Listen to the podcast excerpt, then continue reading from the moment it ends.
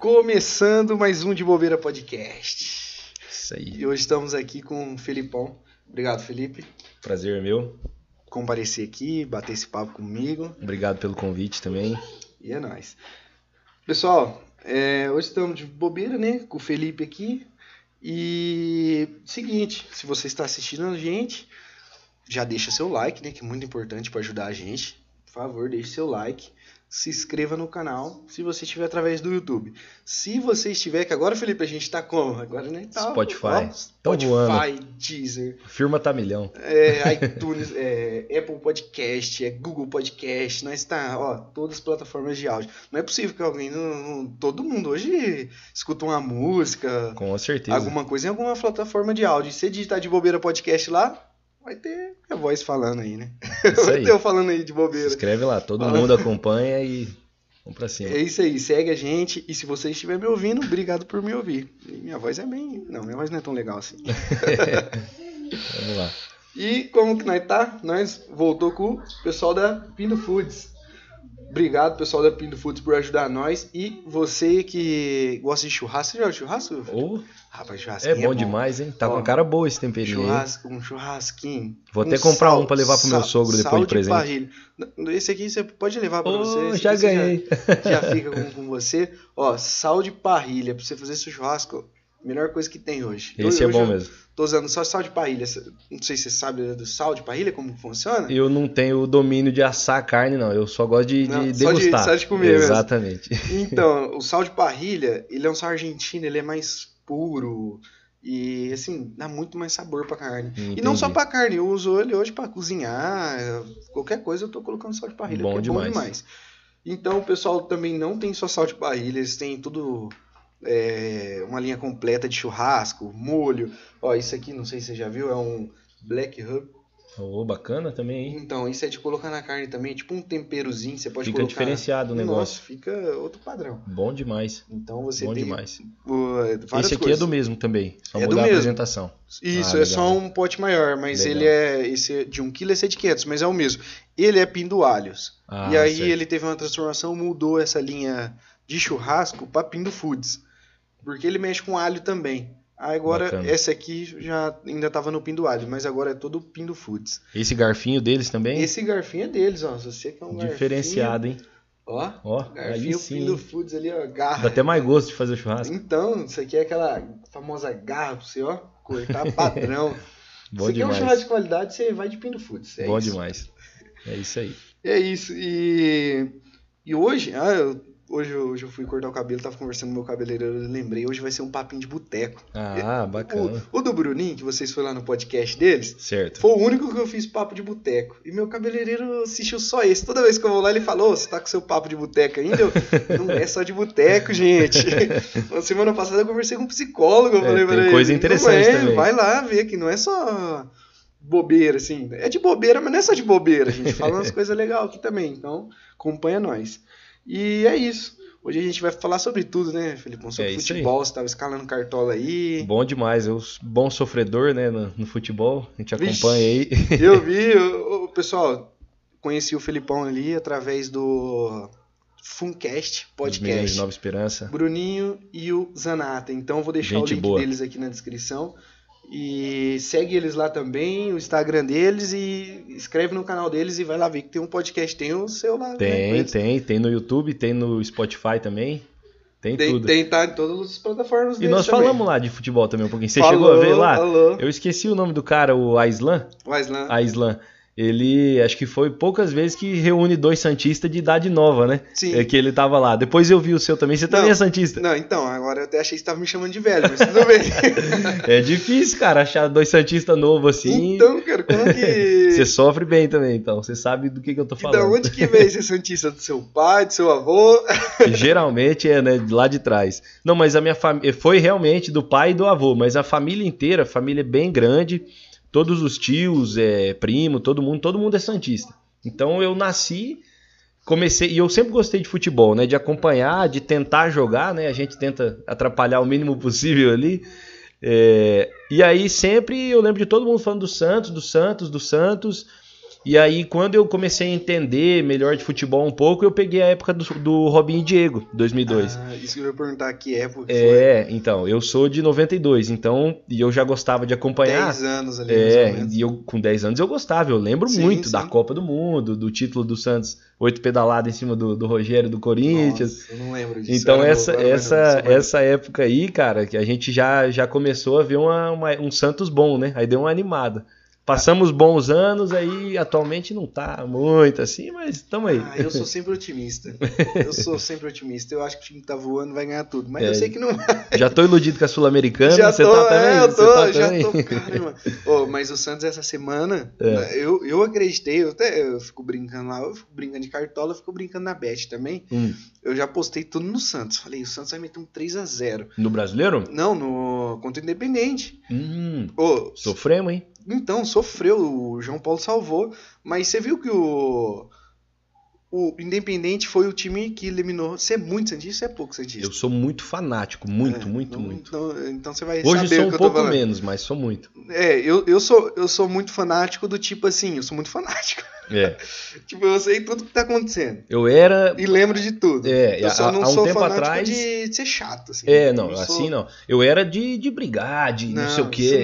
Antes eu era, mas agora eu tô bem mais sossegadinho. Não, eu sou da paz. É. O- Só que assim, então você vai lembrar, o Santos é, na Libertadores lá pegou Independentes, eles eliminando nós, usou um tapetão, Sim. o a escalação errada do, Do, do Sanches. Sanches, é.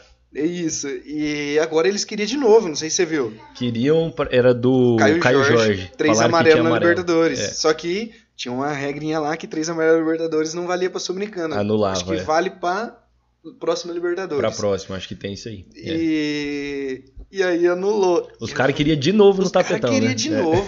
Ah, tá de sacanagem esses caras aí. Não pode. Aí eu achei que o Santos ia fazer uns 3 a 0 de raiva. E os caras estavam animados mesmo, assim. Mas cabia, viu? O Santos andou perdendo uns gols ali, jogou bem. Você assistiu o faltou- jogo? Eu- Eu assisti, cara, o dos 10, 5, 10 do segundo tempo pra frente. O começo eu não consegui ver, É. mas eu vi os melhores momentos. Eu vejo, na verdade, Não, não, é nem os melhores momentos. Eu vejo o compacto do jogo, porque eu gosto de ver os detalhes mesmo Sim, do negócio. sim. Eu, eu, eu, é, eu gosto de ver também o compacto porque, tipo assim, às vezes o time joga bem e tem, tipo, sei lá, duas, três chances só. Aí no melhores momentos só vai aquelas duas, três chances. Isso, exatamente, né? exatamente. E, e eu gosto de analisar o jogo com completo. Eu sou muito fanático do Exatamente. futebol, né? Eu fico vendo melhores momentos todos Foi, os jogos. esse último, cara, eu achei legal, foi a melhor partida do Pará também.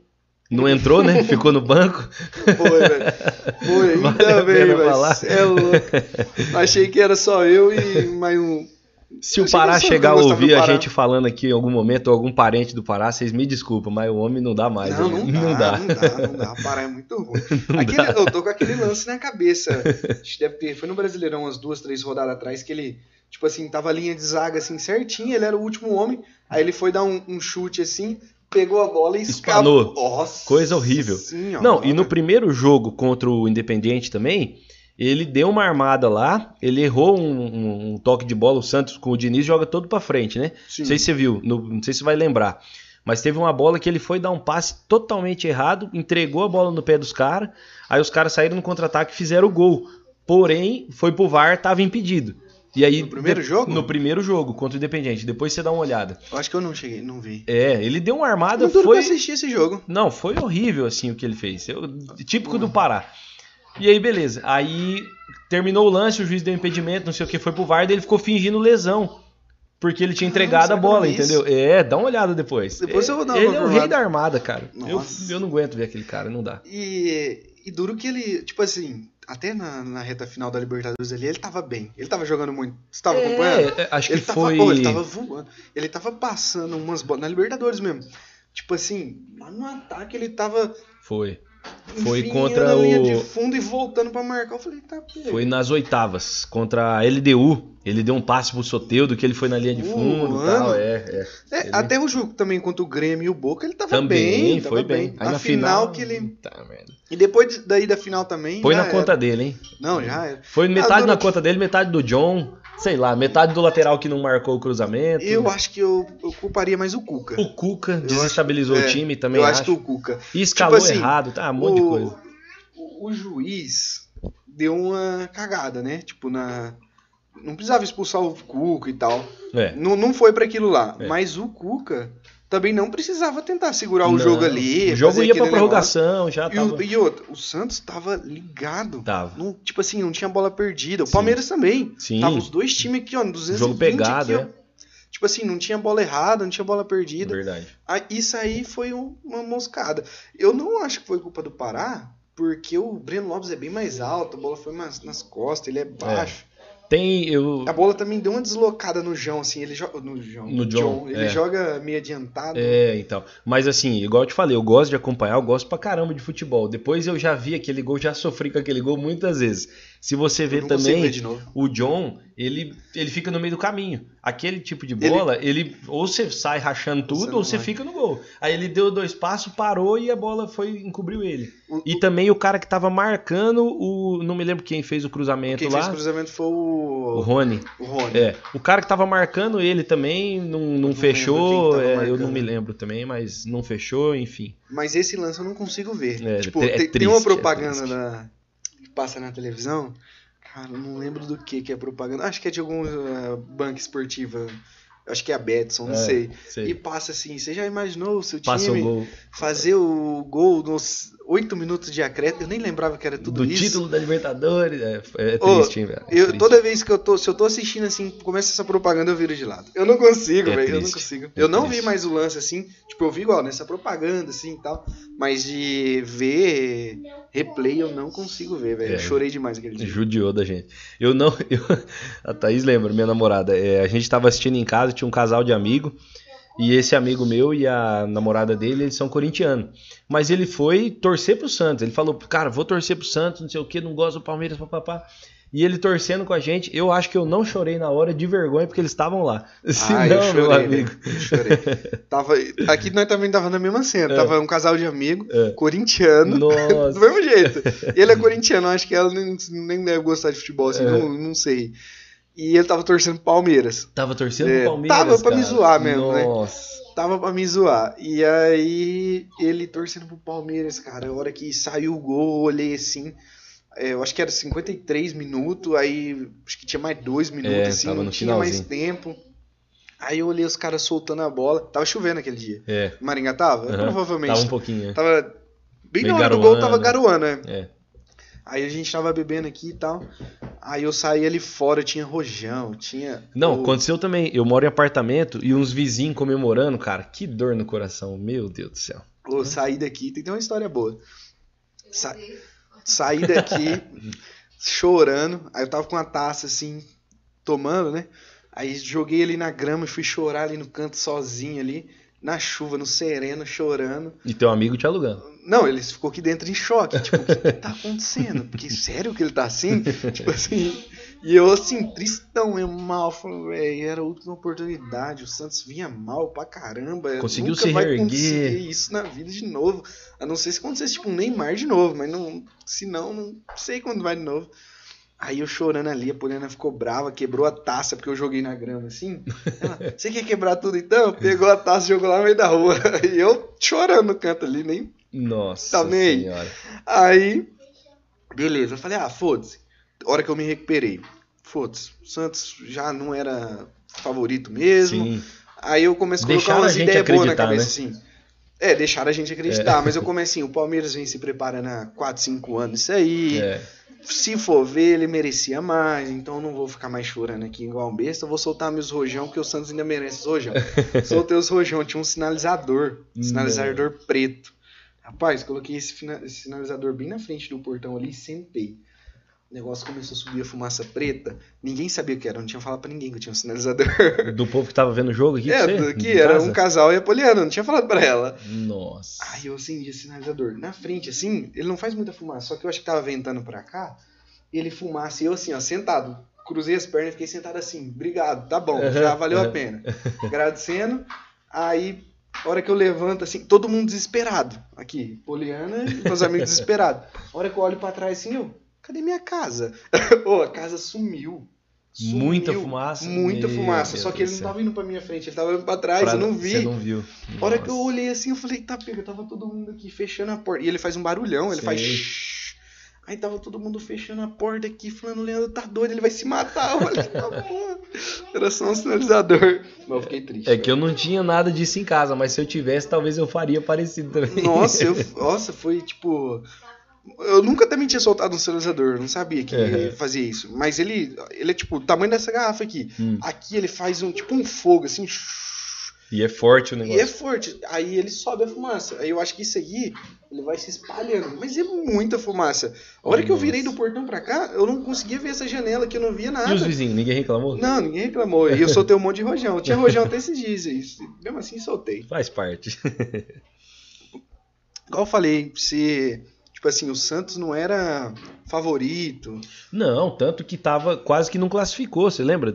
Não, minto, classificou, foi a campanha foi boa. Foi. Foi a segunda melhor. A melhor foi a do Palmeiras na fase de grupo. Contra o. Foi. Contra a LDU, que quase perdeu é, em casa. quase perdeu. Em mas é, é, o, o- tudo que tava acontecendo. Só que tava- não tava muito bem no Brasileirão. Lembra que Não, nas e- últimas rodadas foi no sufoco? Antes do Cuca pra- tava o português lá, o Gesualdo, que Foi, o Santos foi, tava foi. jogando mal. A gente não Tava, tava, né? Isso mesmo. Tava a gente desiludido. tava na, na, na- na Libertadores, acho que tinha ganhado. Eu ainda lembro do com que Defensa e Justiça, Defesa e Justiça. o- um jogo lá que o Santos tava pagando a punição ainda daquele. Isso. Daquele que invadiram. Foi contra o do caso- Independiente foi lá. contra o Independente, É, daquele ano lá atrás, lá. foi mesmo. A gente tava pagando aquela punição e Torcida não, invadiu e não o teve campo, torcida. é, é. E aí veio a pandemia, veio pausa. Então o Santos não jogou nenhum jogo com Com torcida. torcida, verdade. E acho que Bem foi a segunda lembrado. rodada. Porque ele tava pagando punição. Acho que foi, é, acho que foi na segunda rodada, segunda ou terceira rodada. Acho que e, foi isso mesmo. E depois já veio a pandemia, ficou aquele tempão parado. E o time não tava bem, aí voltou o Paulista, o time tava mal. O Santos é foda. É, faz a gente sofrer. Faz. Faz parte, faz parte. Mas já, tava já falando- deu muita alegria pra nós, né? Já deu muita alegria. Já. Já. eu, eu, não, eu já- vi bons times do Santos. Eu vi o do Robinho e do Diego, eu lembro bem. Que era 2002. De 2004 eu lembro bem. Que daí é, o Diego já tinha saído, mas tinha o Robinho, tinha o Elano, tinha o Ricardinho jogando muita bola. Eu lembro desse.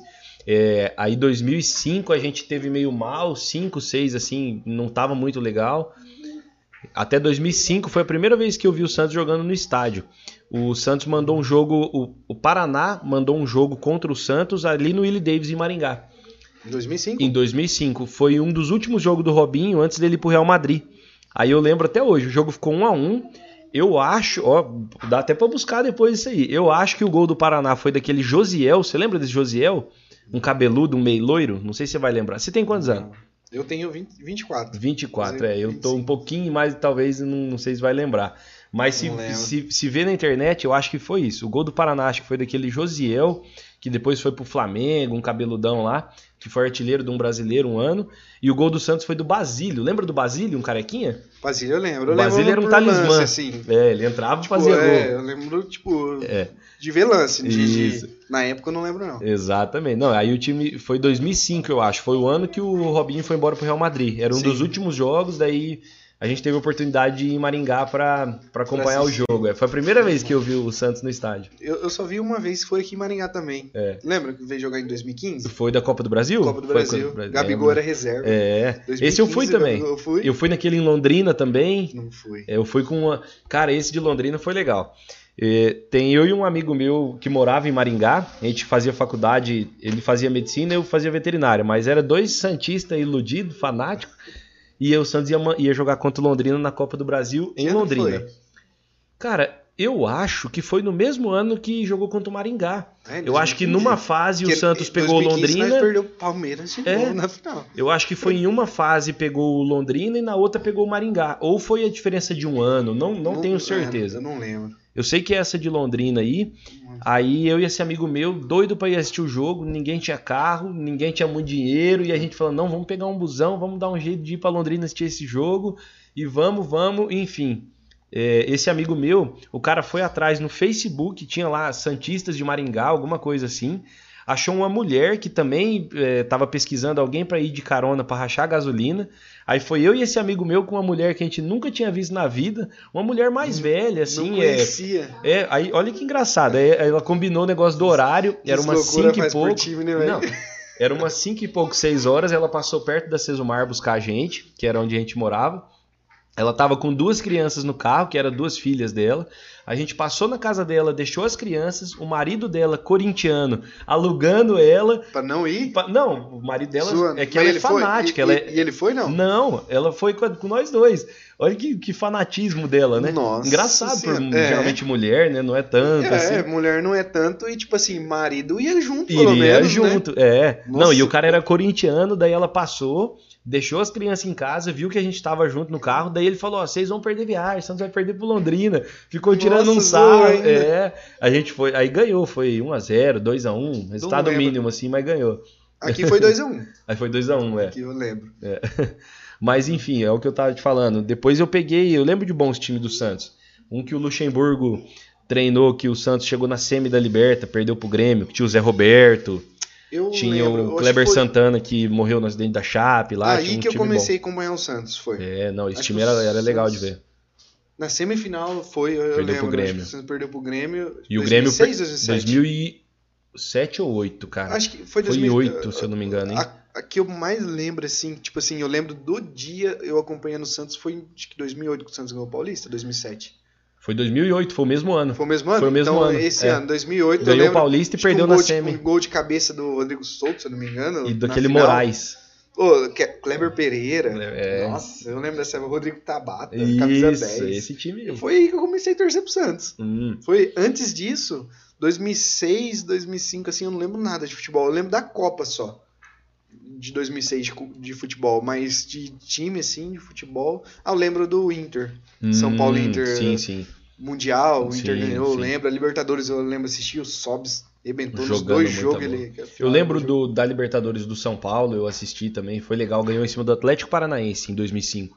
Eu, é, eu sei porque eu vi depois, mas eu não lembro. De É. assistir assim, não. Acho que eu tinha.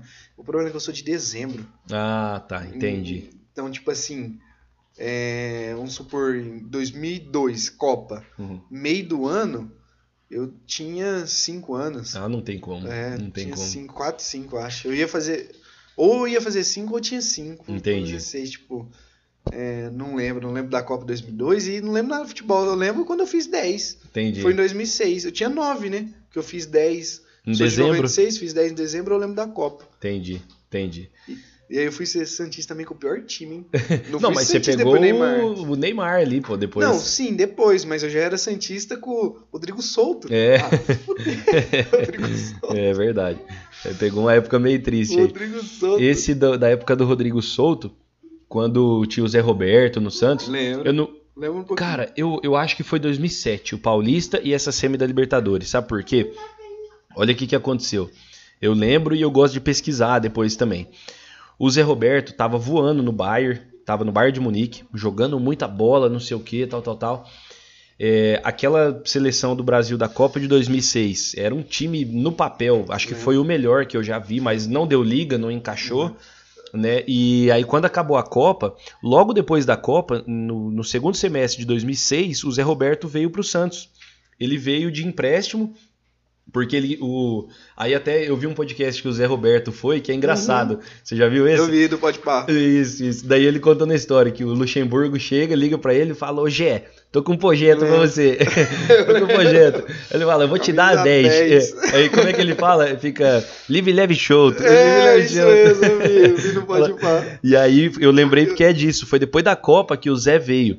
E aí o Zé ficou um ano e meio no Santos. Ele ficou acho que o final de 2006 e o ano 2007. Aí 2007 nós ganhamos o Paulista, que foi em cima do São Caetano. Eu lembro. 2007. 2007. Então, foi esse paulista foi aí. esse. Foi Essa é a eu prova que eu sou fanático, eu tô lembrando. Foi esse. Eu, eu lembro, não sei se foi Rodrigo Souto ou foi o Moraes que você comentou aí. O gol do foi um título gol foi do cabeça. Moraes. Bateu o escanteio e foi de cabeça. É, foi do Moraes. Eu não lembro o jogador, eu só lembro que foi de cabeça assim, um escanteio. Eu, É. Mas- ó, ó, eu era tão moleque, eu lembro que eu tinha uma camisa do Santos e tinha do. Eu não entendia nada de futebol. Aham, 2007, então eu tinha acabado de fazer 10. aham. 10 anos. E aí tinha dois negócios aqui, né? Duas estrelas estrelas. do bimundial e tal. Aham. E aí eu, nossa, ganhamos um paulista, ganhamos um paulista, não sabia a importância de paulista. Aham. Vou costurar mais uma estrela aqui, eu quero aqui, ó, eu quero mais uma estrela. Tipo, eu não tinha nem noção que era mundial nada. Mas eu lembro disso, e foi aí que eu virei. Aí esse cara que cheguei hoje e chorou porque perdeu a Perdi a final.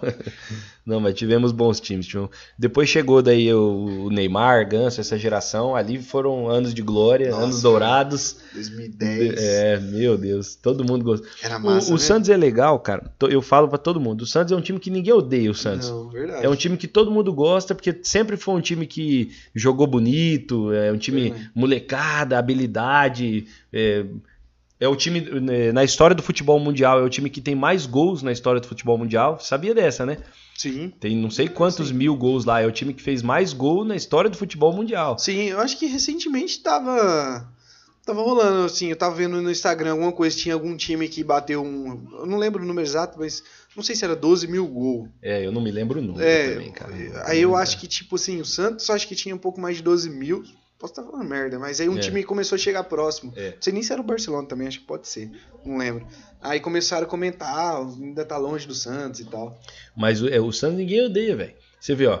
Por exemplo, tem muita. é, palmeirense odeia corintiano. Corintiano odeia muito palmeirense. Alguns santistas, não sei o que, odeiam o Palmeiras e o Corinthians. Sim. É, no Rio, eles se odeiam. No Rio Grande do Sul, a rivalidade é forte. Em Minas, nos times do Nordeste, enfim. Mas ninguém odeia o Santos, cara. É um time querido por todo mundo. Todo- é verdade. tipo assim, no- na Libertadores mesmo contra. Vamos fazer uma Se não- propaganda do nosso time? É o maior, né? É o maior. odeia. né? É o maior, né? E, É o maior de todos. igual você comentou, é um time que joga pra frente. Por isso que às vezes uns técnicos não dá certo lá. Os caras, tipo, Jair Ventura, que é jogar recuado, É. não dá certo. Não dá, não, Não, dá. dá. A molecada lá já vem desde a sub-5 Não dá, não dá. jogando pra frente. Tá. Jair foi triste no Santos, foi triste. E duro que eu acreditava, eu gostava dele no Botafogo.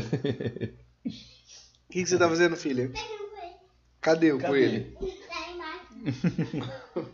O pai pega, cadê? Ai, tá embaixo. Embaixo de onde? Ela achou já? Ah, o Santos é foda, velho. É, faz o maior. É igual você falou, é o maior. É o maior, é o maior. E o Brasilzão, seleção, tá acompanhando não? Ah, eu não, não tô gostando. Eu não gosto mesmo pelo futebol. Eu falei, eu sou fanático, é, mais pelo futebol, assim. Eu gosto de ver todos os times jogar, eu gosto de ver jogo bonito, a seleção. Eu torço, obviamente, não queria que a Argentina ganhasse, não. Ah, é claro. A Argentina tem que se fuder. É. Mas, tipo assim, tá jogando feio. Aquele Não jogo tá um jogo bonito, né? É, não tá um jogo que o Santista é acostumado, né? Mas eu, é que o Santista, boa, boa. Mas é, cara, a gente, se você pegar de algumas seleções e gerações pra trás, eu acho que nós somos mal acostumados, cara, com a seleção brasileira. Porque tinha uma época, um exemplo, vamos citar o nosso último título da Copa do Mundo, 2002. Cara, Ronaldo, meu Deus, não tenho o que falar. Rivaldo já tinha sido o melhor do mundo. Ronaldinho Gaúcho tava despontando e era muita bola. É, vamos ver, vamos pegar quem mais. Os dois lateral, Roberto Carlos e Cafu já eram dois dos melhores do mundo na posição. Cafu, três final de Copa do Mundo É, o, o Denilson era banco, mas era um cara que era um astro na Europa já e tal, né? Então, você vê, a, a Copa de 2006. Cara, que, que era o time de 2006? Olha o quarteto ali: Kaká, Gaúcho, Adriano, Ronaldo, o Robinho, que tinha recém ido pro Real. Era só cara fera, o Zé Roberto, Juninho Pernambucano. Aí pegou, Nossa, aí pega ali É 2010. muito bom, né? Foi uma decadência, cara. Ô, aí ficamos carentes de jogador. Aí a gente ficou mal acostumado. É verdade, tipo, chega 2010, Felipe Melo no meio. É. É, tipo, Elano estava jogando bem na É, seleção. Na verdade, ele, o Elano saiu da Copa foi o que arrebentou, que Foi o Elano uma machucou. lesão, é. Mas mesmo assim, é, a gente estava acostumado ao Brasil ser sempre protagonista e todos os jogadores ser protagonista nos times que eles eram. E enfim, a gente foi ficando meio, meio carente mas, disso aí. mas eu duro que eu acho que hoje em dia é mais pelo esquema mesmo. Esquema tático, assim. Bom nome, bons nomes tem, né? Tem, É. tem. Eu acho que tem bons nomes. É, igual você mencionou, os nomes que tinha antigamente eram, tipo assim, incomparáveis. Era muito acima da média. É. Igual hoje tem bons, mas, sim, Neymar um pouco Desponta acima muito, da, é. da- da média. Mas É. os restantes são bons, cara. Só que eu acho que é mais esquema de jogo mesmo. Tipo assim, o Tite é, fez 1 a 0 ele tira atacante, põe volante. Aí, se tá perdendo, ele põe quatro atacantes. É. Você se iludiu em odeio. 2018 também ou não? Ah, claro, todo ano, 2014 Ó, também. eu achei que ia, cara. O Neymar e o Coutinho tava dando Tava bem. liga e eu Cara, achei o, que o ia. Coutinho, eu acho que, por mais que ele não vem nem jogando, é. É. um cara que, sei lá, por mim ainda queria na seleção. Ele fazia um meio de campo. É, pois é. Né? Ele tá meio com o jogar Neymar não. no meio, né? Agora, é, agora o Tite tá jogando. Mas, ah, não sei se o Neymar rende no meio. O Neymar é muito fominha, ele não pode ser no meio. É, sei lá. É porque daí os caras têm que fazer um esquema pro o craque do time. No caso, o Neymar, pra ele marcar menos e tal, né? Pra ele não correr tanto. Sei lá até Ah, onde isso é válido ou não. Sei lá. Não sei, aí ele põe o Gabriel Jesus pra marcar. Pois é. Camisa nova que não faz gol. Aí fica nisso. Não sei, só sei que o último jogo que eu assisti até na Copa América, a final eu não assisti. É, acho que foi contra o Peru. Tipo, acho que foi um jogo. Não assisti inteiro, mas foi o que eu mais assisti.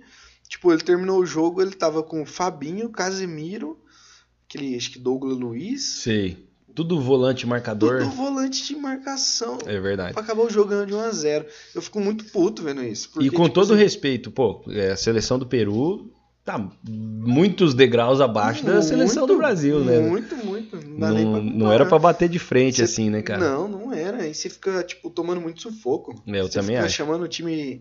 Por mais que o time igual do Peru seja ruim, é, não, não seja ruim, seja péssimo. você fica trazendo o time pra frente. Tipo, o craque ataca. dos caras é, é o, é o Guerreiro, né? O Guerreiro tá parando e tal. Mas o outro é o Cueva. O Cueva foi refugo do Santos, acho que pior contratação do E o Santos. Santos tá, pagando, tá com essa dívida até hoje. Até hoje, ainda deve Essa aquela, dívida deve aquele e cara lá. negociou aí pra pagar, acho que nos próximos dois ou três anos da minha semana. Faz parte. Ah, você é louco, a seleção não dava pra aguentar a seleção, não. né? Ô, mas e aí? Agora né, falou meia hora de futebol. É isso aí. Cara, o futebol é foda, né, velho? Ó, futebol e cerveja, ele une todo brasileiro. É uma paixão, né? não tem jeito. É verdade. Conta mais sobre você aí, como foi sua profissão, você é veterinário, de onde você despertou isso aí? Não, vamos lá. É bacana. É, na verdade, eu nem. A gente começou já falando de futebol, nem me apresentei, né? É bem verdade. certinho e tal. Né, mas como você bem colocou, meu nome é Felipe e tal, eu sou veterinário. É, mas vamos tentar fazer uma linha do tempo, mais ou menos. Eu desde pequeno eu queria, eu minha mãe fala, eu nem lembro muito bem, mas ela fala que eu falava, ah, eu quero cuidar de animal, quero cuidar de animal, cuidar de animal. Então eu queria fazer veterinário. Chegava a morar em sítio alguma coisa ou não? Não, morei em chácara, mas foi depois de. Eu já tinha assim uns 18 anos mais ou menos, não Ah, quando criança. Mas- aí morei acho que uns 3 anos, mas não era assim uma chácara com muito animal tal, era só porque o lugar era mais isolado da cidade mesmo. Enfim, Sim. não era aquele cara do, muito do meio, assim, eu só gostava muito né, de animal, enfim. Aí, por um certo período da, da minha vida, eu acabei pensando, falei, bom, não sei se é isso mesmo, e comecei a pensar outras possibilidades e tudo mais. Antes de fazer veterinária, eh, a gente se mudou. Eu morava aqui no Paraná, no noroeste do Paraná, em Cidade Gaúcha. Já ouviu falar, não? Sim, sim. É a metrópole, eu era de lá. Eu não, eu não sei onde é, mas Cidade Gaúcha eu ouvi falar. É. Eu era de lá. E aí, quando eu estava terminando o ensino médio, eh, a gente se mudou para o estado do Pernambuco, a família toda. Meus pais, todo mundo. Né? E nessa ida para lá, na cidade que eu fui morar lá, não tinha curso de medicina veterinária. E o mais próximo era 300 quilômetros, assim. Na época eu trabalhava com meu pai, era um negócio muito inviável. Você tinha quantos anos mais ou menos já? Já tinha 18 anos, 2010. É. Aí, cara, eu parei assim por um momento, falei, bom, talvez não, não vai ser veterinária que eu vou fazer, né? Vou tentar seguir por um outro caminho. Aí eu fiz um ano e meio, cara, não deu o segundo ano completo da faculdade de Direito. Cursei um ano e meio de Direito. Mas eu fiz porque eu trabalhava com meu pai, né, durante o dia, e à noite eu decidi fazer algum curso tal. Das opções que tinha, eu decidi fazer Direito. E pensei, bom, vai que eu pego gosto pela coisa, vamos aí, né? Mas não foi o que aconteceu, tanto que eu fiz só um ano e meio. É, admiro a profissão tal, mas não é pra mim. É, É legal, mas também, é, né? não, não é pra mim. Não, não me despertou, não, não me brilhou o olho, né? Como a gente fala. E aí, nesse tempo, cara, que eu tava lá, fazia direito, eu comecei a pensar, talvez não seja pra eu fazer veterinária mesmo, né? As circunstâncias não eram favoráveis, enfim. Mas eu sempre tinha essa vontade. Aí até que um determinado período, um determinado tempo, eu conversei com meus pais tal. decidi, falei, pá, é o que eu quero. Eles me apoiaram, me deram todo o suporte que eu precisava. Não, então vai fazer veterinária morando lá no Pernambuco, né? Só que daí eu quis voltar para morar aqui no Paraná. Aí eu fui para Curitiba fazer cursinho que eu queria passar na Federal do Paraná. Era o plano, eu tava desenhado isso aí. Eu falei, eu quero, vou fazer o cursinho, vou estu... Nunca tá fui muito estudioso. Tá tudo certo já. É, não era muito estudioso, mas falei, lá eu vou estudar bastante, vou passar na Federal e vou ficar em Curitiba. Enfim, queria ir para lá. Aí, cara, fiz. É, acho que é o semi-extensivo que eu fiz de, de cursinho, não me lembro bem certinho.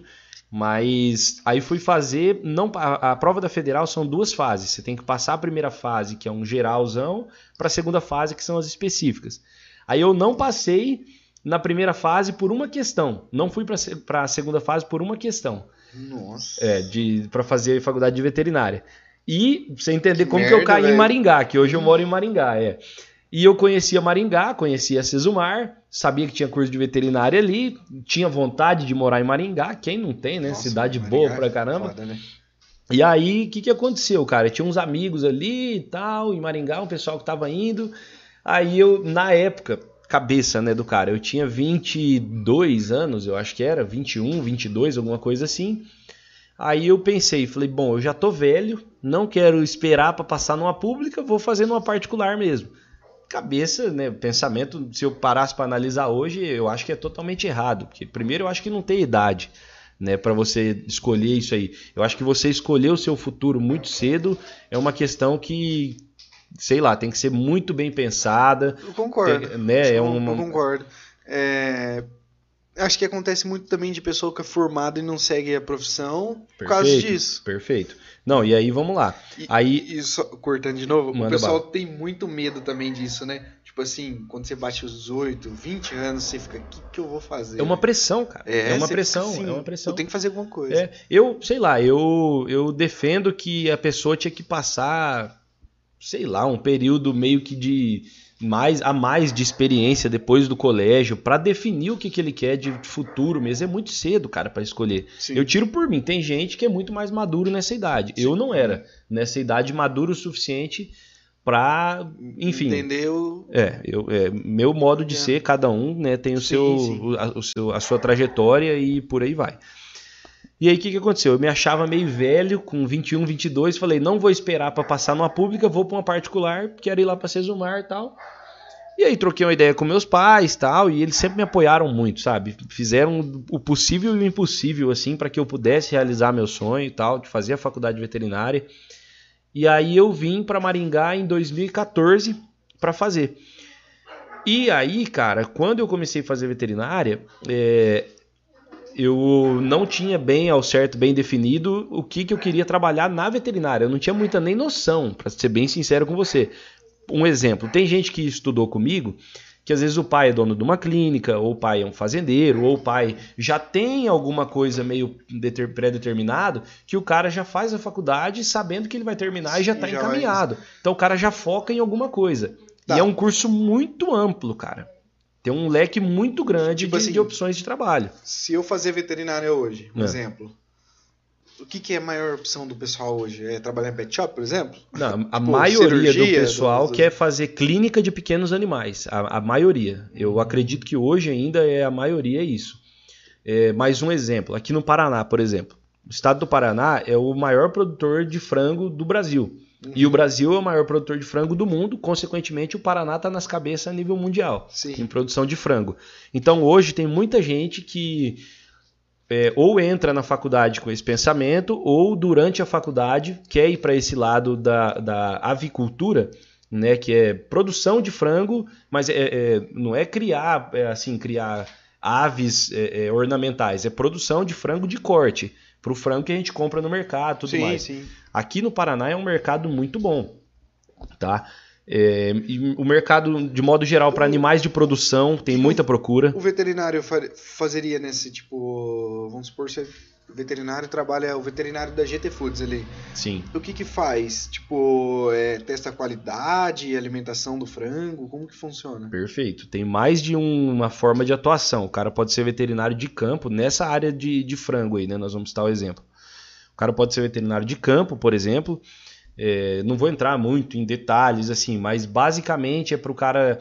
É, porque os frangos são, são criados e, e, Enfim, aí eles passam a vida toda no barracão de frango. Daí tem mais um tipo de barracão. O pessoal acha que rola maus tratos, não tem. Então, até o, o podcast lá de vocês. Zanata, Zanata falou, ah, briga de galo e matar frango não é a Isso. mesma coisa. Não é a mesma coisa não, mas tudo bem. É, eu tenho. eu eu acho que não é a mesma coisa. Enfim. É, é um animal de produção. Ele não sabe? ia nem nascer É. se não fosse é, para é. alimentar o É uma, é uma proteína que é muito consumida a nível mundial. É, a o ser humano, esse é o meu modo de pensar, tá? Respeito todas as formas. O ser Sim. humano consome carne desde que desde que se conhece por gente, tipo assim. Sim. Enfim. E aí bom foram caramba. aprimorando as técnicas de, de, de produzir. Inclusive, no meio do frango, por exemplo, tem até a polêmica que o cara, a galera fala que é hormônio, não sei o quê. Na verdade, não faz nem sentido é, ser hormônio para você criar frango. Por quê? Hormônio é caro. O frango é a proteína animal mais barata do mercado. Então a, a conta não fecha. E, e na teoria, o hormônio não seria músculo, alguma coisa assim? Não, Tem hormônio é porque o pessoal fala que hormônio é assim, porque é rápido. Mas isso é tudo desenvolvimento genético. Você, você até viu lá o que o, o dos meninos lá do Fancast lá, a gente comentou um pouco sobre isso aí. Mas é tudo desenvolvimento genético, cara. Os caras foram cruzando raças e vendo qual que produzia melhor em determinado Entendi. ambiente. Chegou no E tem maior perfeito desenvolvimento pra de carcaça, cresce mais o peito, não sei o que, papapá. Tem N detalhes, entendeu? Entendi, cara. Voltando aí, é, então que fique claro, Tudo não tem, não tem hormônio, tá? É desenvolvimento genético isso. É, aí voltando ao E hoje que você... tem o orgânico, né? É, é, aí que é o criado, é um outro tipo de criação. criação, é. Exatamente. Aí voltando ao que você perguntou das formas de atuação. O cara pode ser veterinário de campo, que ele faz como se fosse um controle nesses barracões e tudo mais, né? Nesse, nesse espectro, digamos assim. Sim. E tem os veterinários que daí geralmente são concursados por alguns órgãos regulamentadores que trabalham dentro dos abatedores e frigoríficos fazendo controle de qualidade ali dentro. Inspeção e controle de qualidade ali dentro. Entendeu? Entendi. Então, e, e aí voltando mais um pouco no que a gente estava falando de, de meios de atuação. É, tem muito, é, é é muito amplo, cara. É o que eu te falei. A minha sala, um exemplo, a gente se formou em 50. Cara, tem gente trabalhando com quase quanto é todo tipo de coisa. Eu sei que tem gente que trabalha com suinocultura, que é produção de suínos para consumo, né, para abater e para consumo da carne. Tem gente trabalhando com criação de gado de corte, com produção de gado de corte, né, que é para consumo da carne bovina. Tem gente que trabalha com é, gado de leite, que é para produção de leite, que é um outro nicho, não é a mesma pessoa. Geralmente não é o mesmo que faz, é, é, cuida do gado de leite, não é o mesmo que cuida é, do gado de corte. São, Sim. é, é diferente, o manejo é diferente. É, tem muita gente que vai para a área de equinos, tem muita gente que vai para a área pet, que é a área de pequenos animais, para clínica, por exemplo. Dentro da área pet existem outras várias variedades, que é para a área de cirurgia, anestesia, né? perfeito. É, tem, enfim, tem um, um leque muito grande. Animais silvestres, que são é, aves, é, coelhos, enfim, esse tipo de coisa. Eu, eu tô até lembrando um negócio aqui lá no mercado, como eu trabalho no mercado, Sim. precisa de um veterinário pra assinar lá, tipo assim, é, vamos supor, a gente vai produzir alguma coisa lá, tipo, sei lá, vamos, a Que é vai de origem começar- animal. Isso, é de origem animal, mas a gente vai produzir lá, não é que já vem produzido, tipo assim, Uhum. o frango já vem, Uhum. a gente só vende. A Por exemplo, se, vo- se vocês vão é, fatiar uma mortadela, uma peça de mortadela, Isso. precisa, precisa Pre- de veterinário precisa de tudo isso, veterinário. É pro controle de Isso qualidade. mesmo, ah, vai produzir uma linguiça, por exemplo. Perfeito, cara. Precisa Você vê a de um- importância de um do. veterinário. Vou, vou defender a classe. Olha a nada a importância com- do médico veterinário na sociedade, cara. E não Você tem nada entendeu? a ver com cuidar do cachorro, por exemplo, que é a que a Não. primeira coisa que o pessoal pensa, né? Pois Tipo, é. Tem, tem veterinário. E aí tem a parte de concursos, por exemplo. Uma época eu pensei em ser veterinário do exército, fazer concurso, paga muito bem e tal. Mas, cara, é um leque muito grande, assim, Nossa. sabe? Eu até tô esquecendo aqui algumas áreas de atuações, com certeza. O que, que fazeria no exército? Cara, o cara cuida dos animais do, do exército de modo geral. Eu, eu não sei bem certinho até se é assim, se quando Não. você passar no concurso, se é direcionado para onde tem vaga, ou se você escolhe onde você quer ir. Mas é você, por exemplo, vou citar um exemplo. Eu já fui em João Pessoa, na Paraíba, uma vez, e eles têm a cavalaria do exército que fazem as rondas na cidade. Então o veterinário cuidaria da tropa de cavalos do, do exército. É, tem aqueles cães, farejadores, não sei o que, tudo Sim, mais. sim. Cuidaria disso aí. Tem um monte de humano também, né? É. Que é animal. Entraria também. É. Entraria também no, no, no- na área assim, por exemplo, animais. é, como é que eu vou te explicar? Animais abandonados, animais. Ah. ah, é, não esses em rua, assim, cachorro. Eu digo animais silvestres, macaco, esse tipo de Sim. coisa. O veterinário do exército pode também, não que é obrigatório, mas pode também atuar nisso aí, que caso não- seja né, chamado para isso. né? Acho que não, não tem nada a ver com o exército, mas tipo tem a polícia ambiental também, né? Sim, Acho sim. que tem que ser veterinário para algumas áreas da polícia ambiental. Sim. Cara, é- cabe veterinário em tudo quanto é coisa que você imagina, velho. Sabe? É, tudo tem. Acho que tudo tem espaço, na verdade. Tudo é muito amplo. É que Com certeza. às vezes a gente tá numa bolha enxergando só um lado, enxergando só o que tá na nossa frente, Perfeito. mas tudo tem. É, Perfeito. tudo é muito longe. É. Eu tava conversando com o psicólogo aqui na, na semana passada e ele ainda até comentou assim, ele falou, pensa que tem alguma coisa aqui atrás de você. É, que aí você vai começar a enxergar o mundo, tipo assim. Ele até deu um exemplo assim, se eu tô aqui agora, eu tô vendo só isso aqui. Uhum, Se eu pensar que tem um negócio aqui, eu já começo a ver aqui, já começo a ver uhum. aqui, aqui, sabe? Então ele falou, Você a cabeça. age dessa forma no, no mundo. É, nunca pensa que tem só você no mundo, né? Hum, tipo, pensa, claro. pelo menos eu entendi, pensa de maneira. Então, se você for pensar numa profissão hoje, veterinário, qualquer profissão, Cara, várias profissões. Um exemplo, a, É muito a minha aberto. namorada ela é dentista. Dentro da área da odontologia existe também um leque muito grande de, de opções de trabalho que a gente nem faz ideia, sabe? Não vou entrar em detalhes para não Sim. falar besteira também, mas tem muita coisa. É, enfim, na área do direito mesmo, que eu comecei a fazer a faculdade. Cara, Tem olha que muito. leque enorme que tem de, de possibilidades de trabalhar. Enfim, Nossa, todas as profissões, é. sabe? Eu falo o seguinte, cara. o- é óbvio, tem pessoas que não têm, às vezes, as mesmas oportunidades e mesmas condições que outras, mas se a pessoa quer, ela dá um jeito, ela. Às vezes não precisa nem fazer faculdade. Muitas vezes, na verdade, não precisa fazer faculdade para você se dar bem na vida. sim.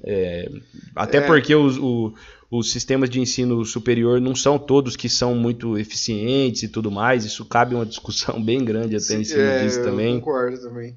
Enfim, por aí vai. E aí, falando também um pouco mais, eu entrei na faculdade, não sabia ao certo o que eu queria, pensei na parte de, de cachorro, né, gato, essa parte de clínica de pequenos tudo mais. Você só queria cuidar de animais. Eu queria. é. Pensei um certo momento na- em animais de produção, né, que seria ou frango ou gado de corte, enfim. Mas eu gostava do cavalo, do animal, o cavalo em si, e queria trabalhar com cavalo. Mas eu nunca tive muito contato, assim, sabe? Cavalo Não. é o animal. ma- Só pra deixar registrado, cavalo é o animal mais foda que existe. Cara, é um- eu sou suspeito pra falar que eu gosto bastante também. Mas, É o único animal que eu gosto. É, mas eu nunca fui do meio, assim, um exemplo. Tem muita gente que vai trabalhar com cavalo, às vezes o cara pratica algum esporte já, o cara laça, o cara é do meio, o cara é pai tem fazenda, enfim, o pessoal já é do meio. Eu não era do meio. Eu gostava do animal em si e fui correndo atrás de estágio. é, ficava lá, o, o- o meu professor do setor de equinos lá, o cara virou quase que um pai meu lá, de tanto que ele me acolhia e me ensinava muita coisa, e todo o pessoal do meio lá, enfim. E, e aí eu comecei a ir atrás de estágio, comecei a me interessar, comecei a estudar, comecei a me empenhar muito nisso aí, sabe? Fazia assim o possível e o impossível para conseguir estar no meio dos estágios, acompanhar cirurgia, acompanhar atendimentos tal. E aí eu fiz até o final da faculdade querendo mexer com cavalo. Até o final da faculdade querendo mexer com cavalo. Estágio curricular, tudo. Fui para São Paulo, fui para o Rio Grande do Norte fazer estágio, fui, fui longe.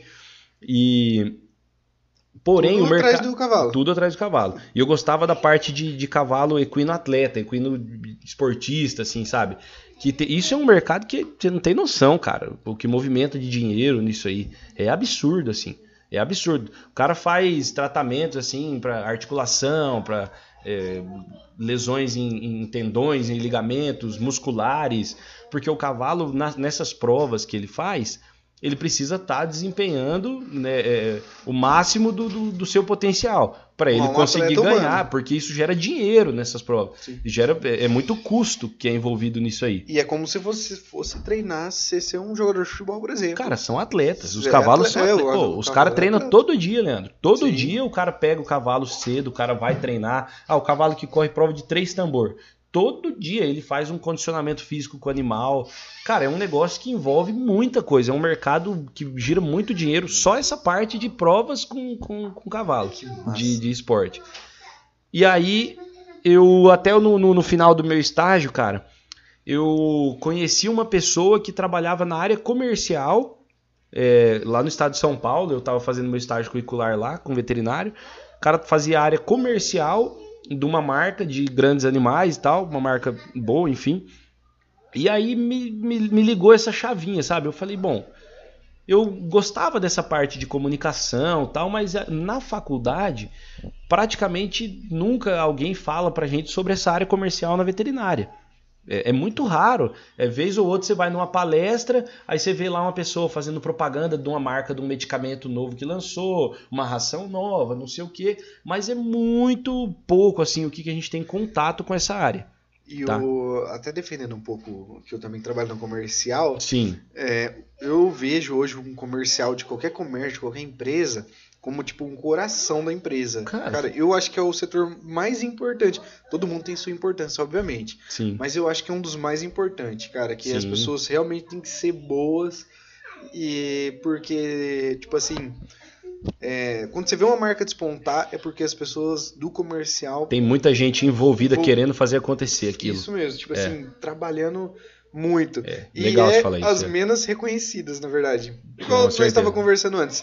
Igual, você vai lá num pet shop e compra um remédio, você não sabe. O da- tipo, você só acha que tá lá no pet shop, sempre vai estar lá, vai cair do céu naquele pet shop. Ah, chegou aqui do nada. Pô. Não, tem muita pessoa envolvida por trás disso. Tem muito laboratório diferente querendo Muito. vender para aquele pet shop. Sim, é muita sim, coisa sim. por trás disso aí É tudo. muita coisa. E o pessoal às vezes não, não, não sabe como que É. funciona, né? É. Mas, enfim, e aí eu tava nessa do cavalo, do cavalo, e ao mesmo tempo que eu já tava pensando, falei, meu Deus, será que é essa rotina que eu quero, cara? Porque assim, é um negócio que você não tem hora, você não tem dia, você não tem um descanso com a família, você, você entendeu? É um negócio que te toma sete dias da semana, 24 horas por dia, enfim. Você tem que estar pronto toda hora, se aparecer alguma coisa, você tem que estar ali. E eu gosto de ter meu tempinho, pô, todo, quem não gosta, né? Sim. E a gente vai buscando formas de conseguir o que a gente gosta, né? A gente trabalha pra isso, né, cara? Você vai tentando se enquadrar. É, é isso mesmo. E, né, enfim. E aí, cara, é, eu comecei a ligar essa chavinha pra área comercial ao mesmo tempo que eu comecei a pensar. Eu não sei se é esse mercado que eu quero do cavalo. Então as duas coisas foram acontecendo ao mesmo tempo. Eu fui pensando, será que é isso que eu quero? Por quê? Dá dinheiro o mercado do cavalo? Dá. Só que é um negócio que requer muito tempo, é um negócio que te- eh, você precisa adquirir muita experiência para você conseguir entrar no mercado e você conseguir ter uma remuneração. E no fim das contas, cara, não sejamos hipócritas, todo mundo quer ganhar dinheiro, né? Sim, sim. É, óbvio, tem gente que vive de um jeito, vive de outro, prefere. Mas, é. Mas no final, todo mundo precisa O- pagar suas contas, é, e- enfim. Sempre... E a área comercial, eu comecei a pesquisar um pouco dela, e eu, eu vendo que a área do cavalo poderia ser um negócio que ia ser muito difícil de eu entrar, Sim. porque eu não conhecia muita gente no meio, e a área comercial eu vi que poderia ser uma alternativa bacana. Enfim, até que terminou a faculdade, eu ia fazer a prova de residência, para prestar, re- é, porque a residência é como se fosse uma pós-graduação, igual tem residência de médicos também, você é o como se fosse o veterinário responsável, é, ou no caso do médico, o médico responsável por um período de tempo daquele determinado lugar. Um exemplo, Sim. eu ia fazer a prova de residência para ser E é o veterinário. obrigatório isso no veterinário também? Não, não é obrigatório. Não? Ah. Na medicina também não é obrigatório, Não? mas a pessoa faz porque é uma, Experiência. uma das formas de enriquecer seu currículo e experiência. Ah, e você pensando lá na frente. Eu achei que Entendeu? era obrigatório na medicina. Não, não, não é obrigatório. É, enfim, e aí eu ia, ser, eu ia fazer a prova para tentar ser residente de um hospital veterinário de equinos, que é o hospital veterinário da Unicesumar, que foi a faculdade que eu me formei. Até eu fiz inscrição da prova, tinha um ótimo eh, relacionamento assim com o meu professor do setor de equino. Chegou o dia da prova e não fui fazer, cara. Porque nesse meio tempo eu já tava pensando na área comercial, conversei com meus pais, conversei com a minha namorada, falei, cara, eu acho que eu não vou mais pro cavalo, por pensando em grana mesmo e pensando na, no dia a dia, você entendeu? Eu pensando, cara, não sei se não vai dar, me dar muita grana, vai me tomar muito tempo, eu não vou estar muito feliz e não sei o quê. É, enfim, eu queria né, crescer É, na vida sim. e começar a ganhar uma grana, enfim, até por uma certa questão de necessidade de ganhar um dinheiro também, que a gente Sim, precisa sim. se manter, né? E, e aí eu comecei em vez da área comercial, daí eu entrei em contato com o pessoal que era o meu professor, é, meus colegas que estavam envolvidos e vieram me perguntar, falou, cara, você não fez a prova, como assim? Todo mundo contava com você lá. E aí eu expliquei, falei, ó, eu tô decidindo ir para uma outra área, tal, tal, tal. E aí, cara, é, independente da, da crença ou do modo de pensar de qualquer um, eu acredito que é Deus que me abençoou e me guiou para esse caminho. Que aí um dia eu fui conversar com o cara que era o meu coordenador até, trocar uma ideia muito aberta de muita coisa com ele, citei essa possibilidade da área comercial e ele falou pra mim, ele falou, cara, você tem o perfil da área comercial. O que, que é a área comercial para quem tá vendo para entender bem certinho é o famoso vendedor, sim, tem que entendeu? se comunicar bem. É, e aí ele falou, cara, eu acho que você tem o perfil, você tem tudo pra dar certo e tudo mais. Vai sim, arrisca. E não só me dando esse apoio, esse incentivo, ali na minha frente ele ligou para um cara que é gerente de uma distribuidora é, de medicamentos ali de Maringá. Na minha frente ele falou com o cara, fulano, tô aqui com o Felipe, assim, assim, assado, o cara tá com interesse de entrar na área, é, eu indico ele, o cara é gente boa, é, dá uma chance aí pro garoto. Beleza. Deu meia hora que eu saí da, da sala desse meu ex-coordenador, o cara que ele tinha ligado, que era o gerente dessa distribuidora, me ligou, chamou eu pra ir lá na distribuidora. No dia seguinte eu fiz a entrevista, dois dias depois ele me ligou pra voltar lá, eu tava contratado. Então Caramba. também a área comercial, que é o que eu trabalho hoje, caiu meio que de repente, só que foi por uma indicação desse meu ex-professor e coordenador, que eu sou eternamente grato a ele. E hoje, eu, hoje eu não falo que eu sou veterinário, hoje eu sou vendedor, cara. Sim. É, minha profissão é vendedor. E agora eu Entendeu? fiquei pensando assim, é, na sua profissão na área comercial, quantos veterinários formados tem? Tem muito? Acho que não, né? Que forma veterinário? É formado veterinário e trabalha na área comercial. Tem, cara. Tem assim. é, existe uma. Hoje tem uma seleção um pouco mais criteriosa, principalmente Mas- para venda de medicamento. Ah, precisa ser veterinário. Não que precisa, Mas, mas a, a... a- a- Ah, entendi. seriam, por exemplo, se vai estar, Entendi. sei lá, tem duas pessoas para ser veterinária e e uma não. veterinária e outra não ali para ser Já é selecionada. um ponto positivo a mais. Cara, é um critério de desempate, entendeu? Entendi. Porque você vai ter uma argumentação técnica e Entendi, tudo mais. entendi. Não que a outra pessoa não possa ter. Sim, a pessoa sim. pode estudar e ser muito melhor do que o cara que é Sim. veterinário na Mas- parte técnica. Mas, mas formando, entendi. é um diferencial. Na minha cabeça aqui passou que não, que eu achei, nossa, tipo assim, deve ser um destaque, porque formado em veterinária e trabalha na área comercial de veterinária, não, igual Sim. você mencionou, não é uma coisa que todo mundo, tipo, quer fazer. entendeu? Então, todo mundo, mas- quando tá cursando lá no primeiro ano Mas não quer porque não sabe como funciona, cara. não sabe isso, eu E concordo. eu falo, Leandro, pro pessoal que tá na faculdade hoje, é, amigos que às vezes ainda não se formaram, e pessoas até que se formaram, colegas que se formaram comigo e estão meio perdidos sem saber o que fazer, há mais de um ano desempregado às vezes, eu falo pra todo mundo, cara. E até quem trabalha em outras áreas, eu falo para os meus amigos que são dentista, engenheiro e não Sim. sei o quê, pra todo mundo, pros meus amigos e que não são formados, pra todo mundo, eu falo, cara, você tem que trabalhar pelo, minha opinião isso. É, é importante você trabalhar pelo menos um período da sua vida como vendedor. Cara, porque é um negócio que te ensina muito, você aprende a lidar com todo mundo, você também Sim. tá na área, você não Sim. tá direto na, na venda igual eu tô, mas você tá envolvido na área comercial. Você tem que ter muito relacionamento e se. Cara, é muito complexo, velho. é, Você cara. tem que. Isso tipo, pro que você for entender- fazer na sua vida, você vai ver a bagagem que isso te dá, cara. Ó, eu não estudei, não fiz faculdade, só ensino médio. Aham. E o ensino médio eu fiz aquele ensino profissional- profissionalizante, estudei com o Bruninho. Ah, tá, tá. Eu fiz TI, Hum, né? Não segui na área de TI e tal. Me ajudou, vou reclamar que me ajudou.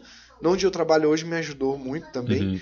E mas assim, é, a faculdade que eu aprendi hoje trabalhando no setor comercial é uma faculdade, tipo, tudo que eu aprendi é como se fosse uma faculdade, é muito conhecimento, cara. Entendi. É conhecimento de estratégia, de, né, de venda, de Uhum. saber o que a pessoa quer, de entender. ah, Você aprende a lidar com todo mundo, né? Você aprende a lidar com todas as personalidades. É. É, É legal é isso aí. muito foda. Tipo, é, é incrível, velho. Nossa, é muito. E na verdade, Leandro, todo mundo, cara, ou praticamente todo mundo, em algum momento da sua vida ou da sua profissão, tem que vender alguma coisa. Pô, se o cara é. Vamos lá. Se o cara é um. Se o cara é um podcaster, ele tem que vender a imagem dele. Tem que a vender voz. imagem. Perfeito, perfeito. Exemplo perfeito pro meio aí. Perfeito. Se o cara é, sei lá, é, vamos pensar, um arquiteto. Cara, ele tem que vender o serviço dele. Tem. Se o cara é um engenheiro de qualquer ramo das engenharias que seja, ele tem que vender o serviço dele. Se o cara. Porque você pode ser um exemplo, você pode ser o melhor. Vamos pegar o exemplo do arquiteto que eu falei. Você pode ser o melhor arquiteto do mundo. Se você não conseguir vender o seu serviço, não, não fazer com que as pessoas eh, façam um projeto com você e tudo mais, Sim. isso é uma venda, cara. Isso é uma venda. Se você não conseguir fazer essa venda, você pode ter o maior conhecimento do mundo, mas o conhecimento vai ficar estacionado. Não, não vai se Você entendeu? aham. Assim como muita gente que é, estudou comigo e são excelentes profissionais, e pessoas não só que estudaram, que eu conheço, são excelentes profissionais, mas às vezes parece que fica um potencial assim muito grande, meio perdido, porque não sabe vender aquilo que ela faz, não sabe vender a imagem dela, não sabe vender o serviço dela. Você entendeu? Às vezes dá até dó, cara. Pessoas que você olha e Verdade. fala, meu, essa pessoa tinha tudo pra decolar, mas não sabe se vender. Faz muito sentido. Comecei Né? até a pensar nas pessoas. e Tipo a assim, gente já, já É, né, você fica. começa a caramba, pensar. Tipo, essa pessoa era tão inteligente, cara. É, tem muito. sabia demais e é, tipo não sabe se comportar assim não Sim. sabe se lidar com as pessoas não sabe conversar Perfeito. é, Perfeito. é isso né você É. tem que fazer isso você tem que Enfim, esse é mais ou menos, não foi tão resumido, mas é mais ou menos como que eu caí onde eu tô trabalhando hoje, né? Desde Né? vontade de fazer veterinária, vontade de trabalhar com cavalo, caí na área comercial, e hoje eu tô há um ano e meio, um pouco mais de um ano e meio, eu acho. É, hoje, cara, eu sou muito grato e gosto muito do que eu faço. Pelo menos por um, um tempo. É claro que todo mundo tem sonhos e ambições na vida, né? Todo mundo Sim, quer crescer, sim. normal. Eu tenho vontade de crescer, mas hoje, pelo menos por um bom tempo, eu me considero como vendedor Sim. e quero estar nisso aí vendendo alguma coisa por um bom tempo, entendeu? Que eu gostei, é, acho que eu me dou bem nesse trabalho que eu faço, me encontrei, sou feliz com o que eu faço, remunera bem, Sim. tá? Não, é, a gente não, não pode ter vergonha ou não querer falar isso, você tem que falar, porque, pô, eu falo para meus amigos, eu falo, cara, às vezes você, sei lá, tá fazendo alguma outra coisa lá, tá insatisfeito, é, o mercado te paga mal e você fica ali batendo cabeça e dando murro em ponto de faca, enfim. Vale a pena dar uma chance para a área comercial. Sempre vale a pena. Sempre vai ser bem vista essa área. É Vai eu ser... tava falando, va- vale a pena você abrir o leque da sua mente e ver. É o que você falou que o, o cara, o psicólogo falou, o que esse negócio Cê- atrás, cê- que você falou, é, você abrir a mente, cara, você observar outros horizontes E e ver e falar, dá pra mim, não dá, é isso, pode ser, concordo. vamos tentar, né? concordo Tipo, 100%. Você tem que. Vai e faz, né? Isso. E, tipo, como você vai saber se vai dar certo ou não? Até você tentar, né? Fazer algo. Igual você começou o podcast, você foi lá, começou e fez. Foi, é, tipo, se fosse por vontade. Não, vontade eu tenho muito. É, então. Gosto de estar aqui, tenho, tinha muita vontade. Mas se eu, eu fosse tenho certeza deixar, que você teve dificuldade, você teve Cara, alguma coisa que falou pra você não ir, te travou, Cara, amigos ou pessoas que falaram que ah, isso aí não tem nada a ver, mas você sempre, fez e sempre- tá fazendo, e tá sempre fazendo tem pessoas acontecer. falando isso, assim, tipo, não vai dar, para Sempre com vai ter. isso, perder tempo e tal. Sempre tem, mas aí você vai. Se for deixar assim, na verdade, você vai ser. A vida Você toda fica é escravo assim. da opinião dos outros. Se a né? vida toda é na mesma, você nunca muda. E Perfeito. às vezes você não é feliz e você nunca muda. Você tem que mudar pra melhorar. E às vezes você é feliz e tem que continuar melhorando também, né? Perfeito. tem que sempre evoluir. Perfeito. E da onde que veio esse negócio de cavalo aí, de você gostar de cavalo? Cara, Eu, eu, Eu como amo eu, cavalo, velho. É, cê- mas você você tem Eu já- cavalo? eu não tenho, mas eu já tive. Já teve? Já. É, Você praticava algum esporte, alguma coisa? Não? Cara, eu só. eu- esporte não, eu assistia muito prova de tambor e laço. Hum, mas eu não praticava. Entendi, entendi. Mas eu já tive, eu, já, eu ia pra todas essas cavalgadas que tinha na região. Ah, legal, legal. Todas cavalgadas. É bom demais, velho. Já foi legal. cavalgado? Já fui. Cara, é já muito bom. Ô, eu tenho um negócio engraçado até que eu comentei. A gente tava comentando com um amigo meu esses dias. A minha família é muito grande, né, cara? Hum. É muito, mas muito grande mesmo, assim. Pra você ter um exemplo, uma dimensão do tamanho, a gente tem cavalgada da família. tem cavalgada da família. Mil pessoas da família. Cara, uma- só por parte de pai, eu tenho uns 40 primos de primeiro grau. Nossa. De primeiro grau. Primeiro grau. Se você for Mas seu contar. pai tem quantos irmãos? 11. Nossa. Eles eram em 12 A filhos é pequena. e minha mãe, eles eram em 14 filhos. Alguns tios já faleceram, Nossa. mas os dois lados são muito grandes. Mas é, você comentou, vamos, não vamos desfocar tanto. Esse é do cavalo. É, é até legal você fazer isso aí, que eu tô fazendo uma autorreflexão aqui e lembrando exatamente de onde surgiu. O animal em si, eu sou apaixonado, gosto do animal. É um animal que eu olho assim, eu, eu vejo, para mim tem até uma mística, um negócio em cima do, do cavalo. Eu, eu sou apaixonado, gosto do animal em si. Mas é, muita coisa na nossa vida, às vezes a gente tem alguma influência, alguma coisa que nos faz, a, é, sei lá, ter mais interesse para aquilo. Às vezes é uma, alguma pessoa que você admira que está naquele meio que você quer seguir meio que os passos dela, enfim. E uma das pessoas que fez, que fizeram eu ir para essa área é, e gostar dessa área do, do cavalo, era o meu professor, cara, do setor de equino. Ele era um cara que ele assim, é um cara que você olhava a aula dele, eu pelo menos. O pessoal às vezes achava a aula dele ele meio serião, meio chatão, mas ele é um cara que eu olhava a aula dele e falava, cara, eu quero trabalhar com o que esse cara trabalha. Eu acho esse cara fera. Era um cara referência que eu tinha. Sabe quando você olha e fala, puta, esse cara é diferenciado. Foda. E aí, um dos Quando eu olho o motivos. Monark do Flow, eu falo, esse cara não tô zoando. um dos motivos, o Monark. O Igão é bom também. né? não, eu acho que é muito bom. O Monark é muito engraçado. É, o- um dos caras que, que me, me- me despertaram esse interesse e, enfim, que me geraram essa vontade de ir para esse meio é o jeito, às vezes, até que o cara explicava. Eu não sei te explicar certinho. Sabe, é o jeito que ele dava aula e ele falava com uma paixão pelo cavalo. Eu falei, cara, deve ser muito legal trabalhar com isso. Eu vou ir um pouco mais atrás. Isso foi mais lá no começo da faculdade. Então, por isso, desde então, eu comecei a focar nisso aí Entendi. criei um bom relacionamento com esse meu professor. Graças a Deus tinha um bom relacionamento com todos os professores, assim, a gente jogava bola, chamava os professores para jogar junto, fazia uma carne, jogava um Que truco, massa. contava mentira junto Que e massa, dava risada. É.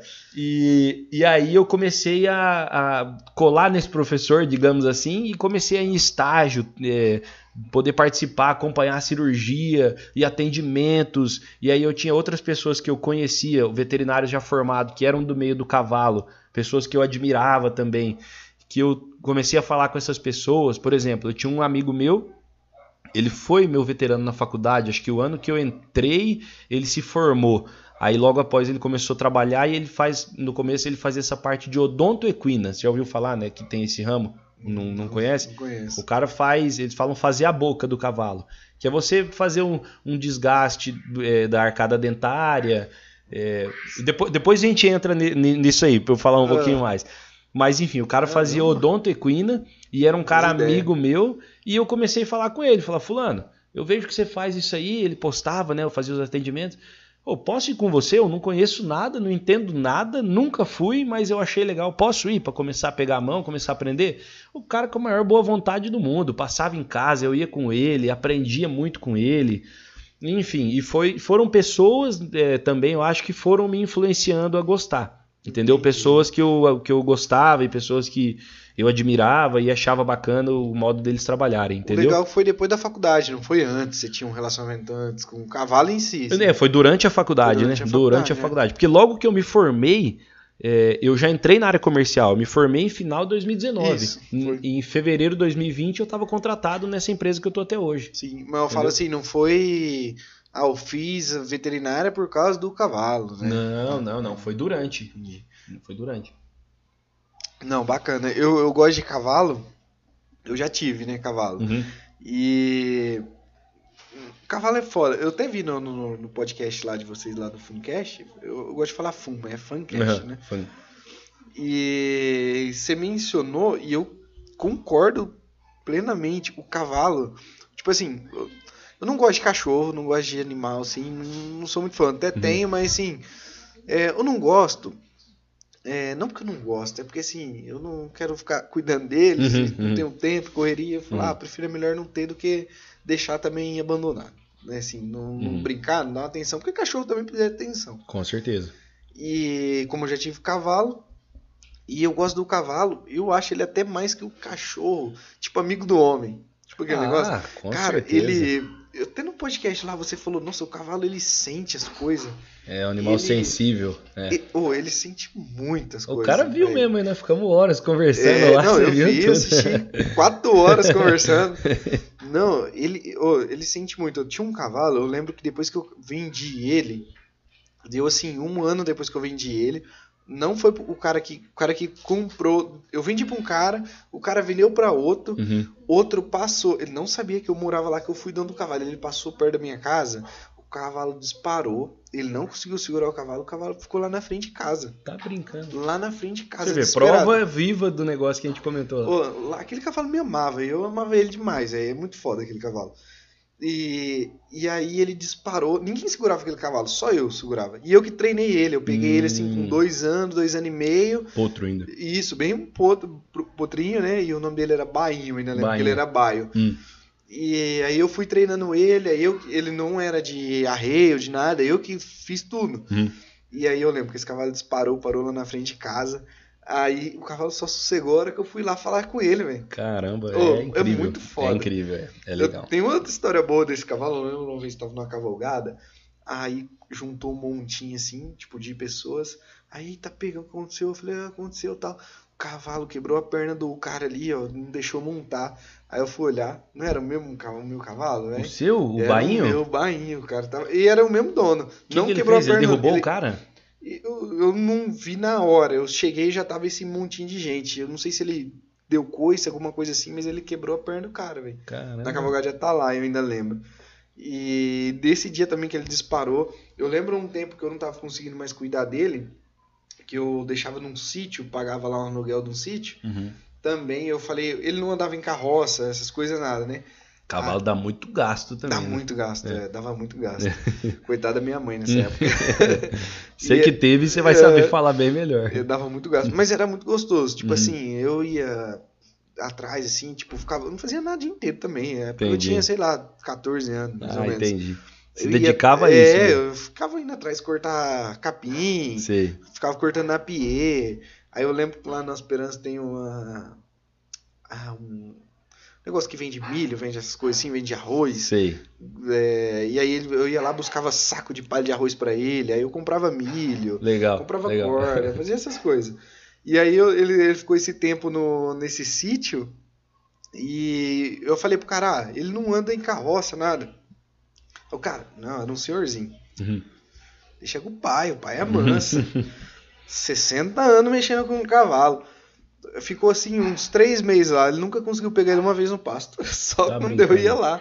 Não pegava, ele falou: esse cavalo é doido, você chega perto dele, ele começa a pular, ele vira o doido, É. ele não é. Cara, só comigo. E assim, é umas coisas que hoje eu entendo, mas na época eu não entendia, eu não achava, eu achava que era tipo brincadeira, eu achava que ah, É. o cara não quis fazer. E realmente o cavalo era só perto de mim, era uma- um doce assim, longe de mim. E E, tem- por isso que eu acho que ele é muito sensitivo assim, muito É, é, é legal. Tem um negócio também, tem muita gente que às vezes acha que o cavalo. é, como é que eu vou explicar? O cavalo quer atacar. A pessoa tem medo, ah, o cavalo vai me atacar, vai pular em cima de mim, vai me dar coisa, vai me morder, não Vai. sei o quê. Na verdade, é óbvio que existem é, depende do cavalo, né? personalidades, digamos assim, de cavalos e cavalos. Tem alguns que são mais, Se- mais brabo de mexer É. mesmo, Se- que é se for difícil. um cavalo cresceu judiado, por exemplo, É, tem cavalo Vai. que é difícil. é- Eu lembro que lá no, no hospital veterinário que eu fazia estágio lá da, da, da Sesumar, tinha uma égua lá, cara, mas não tinha, não tinha Cristo que chegava perto dela. eu já tomei uma uma, vez ela- mordida de um aqui ó, no pescoço. E com o, um chupão. o povo acha que mordida de cachorro dói, né? Rapaz, Nunca levou de cavalo, é. De cavalo no pescoço. Nunca, na faculdade, quase sempre, no primeiro ano, geralmente, não é, não é preconceito nem nada, tá? Mas geralmente é uma menina geralmente no primeiro ano da faculdade, uma meio patizinha, geralmente é, é o mesmo perfil. Essa história sempre se repete. A gente vai na fazenda da, conhecer o, os animais lá que tem na O baia. é o fofinho, É, cavalo. aí a e, e geralmente, é, é quase a menina geralmente é quase sempre meio parecida, dela vai, que bonitinho. E vai tirar uma foto, leva uma mordidona, arranca um pouco de cabelo, leva um chupão no pescoço, leva uma mordidona. Sempre acontece. Mas o, o negócio não é que o cavalo ataca, é que o cavalo, o cavalo historicamente é uma presa. Ele é uma presa. Ele, é, na natureza do cavalo é fugir. Na natureza, Sim. o cavalo selvagem, a, a zebra, que é da família, eles são presas dos carnívoros, né? Em alguns lugares, né? Eles são presos, eles são presos. É Sim. que a defesa dele é uma defesa meio bruta. É. É, um cavalo. Igual um boi, por exemplo, hoje. Exatamente. Um cavalo correndo, se ele se assustar, depende do jeito que você chegar nele, se ele se assustar, ele vai pular alguma coisa, ele pode bater uma pata, Pode. dar um coice em você, te dar uma manotada, ele vai te machucar. E eles dão muito coisa pela pata da frente. É a manotada, também, tá? né, que a gente fala. É, é, É, é brabo, hein? Nossa senhora. Que é pior Já que levei vários pisão, já. Ixi, pisão. Olha, eu levei... pisão normal. Já levei coice, É. mordida no pescoço. É, no Ô, pescoço eu nunca levei. foda. No Eu levei pescoço mordida uma vez uma na barriga, bem no, no, no, no baconzinho da barriga Nossa, aqui, tava não. meio saliente, ele pegou. A hora que ele viu, ele falou, oxe, é comida? É, mas é, esse foi um, foi um vacilo meu. Era um animal que estava meio debilitado, estava meio doente. A gente estava trabalhando com ele, mexendo com ele, fazendo uma medicação na veia, um sorinho e tal. E o cavalo era um animal, esse era um, um potro ainda, um animal que não tinha sido domado ainda, era um animal bravo. E eu, no manejo ali com ele, dei uma vacilada e deixei Uhum. ele vir, entendeu? Mas pra nunca mais, meu amigo. O meu Tá foi louco. burrice também, mas é, acontece. É. E caí, já caí muito, velho. Eu andava muito de cavalo, então já caí demais, velho. É. Uma vez eu lembro, tava com a égua de um amigo meu. Não, deixa que eu, deixa que eu manche nessa égua aqui. Montei e caí. Aí, não, agora, agora vai dar certo. Montei e caí do outro lado. Até hoje, velho, o pessoal zoou eu. Caiu dos dois lados da égua, bicho, no mesmo dia. Você vai aprendendo, né? Vai. Eu, não, eu gostava de cavalgado, não eu gostava de tirar muito racha, de correr. Ah, é? Nossa, era bom demais. Já passei uns apurados também. É, né? Já passei uns apurados, entrei já na frente de ônibus. Hum, hum, hum. Mas era gostoso, velho. Nossa, nós corria demais, assim, tipo, pegava a estrada de chão, assim, e ah, vamos. Vamos, tipo, pouca gente, sei lá, três, quatro cavalos, vamos Uhum. cavalgar aí, Vamos aí, aí, lá, é. corria um pouquinho, passava por um rio. Eu gosto muito de trilha de moto também. Hum, entendi. Então eu gostava muito de andar de trilha, de. de você vai no meio do mato, vai, anda, passa em rio, esse tipo de É coisa. gostoso, é legal. Nossa, é bom demais. É legal, é.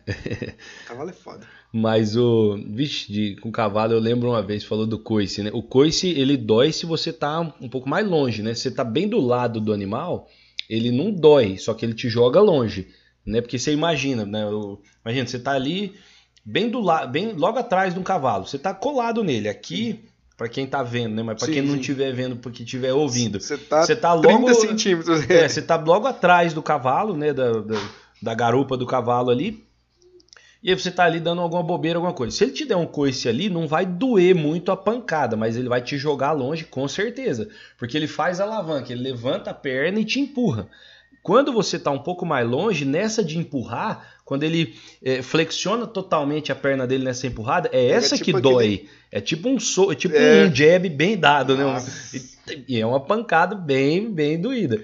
É, eu levei coice de estar perto, de me jogar longe, assim. Quando eu tava fazendo estágio lá em São Paulo, foi lá em uma cidade chamada Brotas, no interior de São Paulo. É, uma cidade chamada Brotas.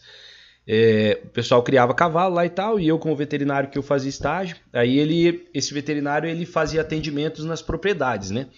E aí esse atendimento, o foco desse cara era com cavalo atleta, cavalo de prova, cavalo corria tambor, tudo mais. Uhum. E, enfim. E, e aí a gente foi. Estagiário, né? O estagiário pega o cavalo, traz, não sei o que. Se precisar fazer alguma coisa, o estagiário que fica mais responsável, né? O escraviário. E aí, é, e aí o que que, assim, basicamente, como funcionava essa visita? O cara pegava um animal, um exemplo, o veterinário, você, você o, o, o Leandro é o veterinário, ele pega, ele fala, Felipe, pega lá o cavalo pra mim e traz aqui, nós vamos trotar ele, pra ver se esse cavalo tá mancando, por exemplo. Se ele estiver mancando, porque é um, um animal de prova, um animal que precisa correr prova, ele não pode estar mancando, ele tem que estar com o desempenho dele lá em cima. né? Ele tem que estar saudável, tem que estar, enfim. É, são N fatores que a gente tem que estar analisando. Beleza. De forma meio resumida, meio básica assim. Aí a gente tinha que pegar o cavalo, dava um, geralmente era o estagiário que pegava, pegava na, na rédea do cavalo, dava um trotinho com ele, coisa curta assim, só um trotinho, voltava. E aí a gente tem os métodos de avaliação. A pessoa que trabalha com cavalo é difícil pra caramba, cara. Você tem um monte de coisa que você tem que observar pra você entender se o cavalo tá mancando ou não. Se ele tá, às vezes, é, um exemplo, faz de conta que a pata dianteira, a mão direita dele é, é a que tá com algum problema. Às vezes ele vai estar tá mancando da pata esquerda, da, da perna esquerda. Tipo assim, é totalmente ao contrário. Porque ele faz sentido. um mecanismo de compensação. Entendeu? Às vezes ele tá com uma mão machucada, mas, mas não é aquela que ele reflete no trote. E aí, para a gente descobrir uhum. certinho, tem alguns é, meios de diagnóstico, e um deles, um dos primeiros que a gente vai tentando numa, numa sequência meio. É, que a gente. Uma, uma, escala né, de coisas que a gente vai fazendo, são flexões. A gente flexiona a pata de um animal. Um exemplo: o cavalo está em estação, está de pé. Aí você pega a mão do cavalo. Você pega a mão do cavalo, você flexiona, tem todo um jeito certo de flexionar, segura por alguns segundos. É, e aí tem vários tipos de flexão. Se você quer ver se ele está com algum problema no boleto, que é aquela parte mais inchadinha ali, você, sim, você conhece, né? Sim. Você no boleto você o flexiona, é, flexiona o boleto. Ah, aí você flexiona mais para cima. Tem vários tipo meios de flexão. Para perna também, você flexiona só o boleto, flexiona uhum. só a, é, ali a, a, como se fosse a canela ali dele, flexiona só o joelho. Tem vários métodos. Enfim, Aí Nesses... você vai sentindo se o cavalo Perfeito, tá... daí você flexiona e trota com o cavalo. Se ele respondeu, um exemplo, se ele está com um problema no boleto da mão direita, se eu flexionei o boleto da mão direita, aí ele trotou, a claudicação, a, a, a manqueira dele, né? O, quando ele está mancando, ficou Sim. mais evidente, é um indício que pode ser aquele lugar que eu flexionei. Então a gente já elimina algumas hipóteses e já vai mais para aquilo. Que foda. Muito complexo. É, voltando. Aí uma vez a gente lá em Brota, São Paulo, aí eu fui pegar um cavalo, puta, um dos maiores cavalos que eu já vi, cara. É, é quarto de, não, quarto de milha. milha. É, um dos maiores quartos de milha que eu já vi. Que o manga larga. Aí tem o percheron, tem esses outros maiores. Um dos maiores quartos de milha que eu já vi. Grande, meu amigo, grande. E aí fui flexionar a perna dele. E aí eu todo bonitão, né?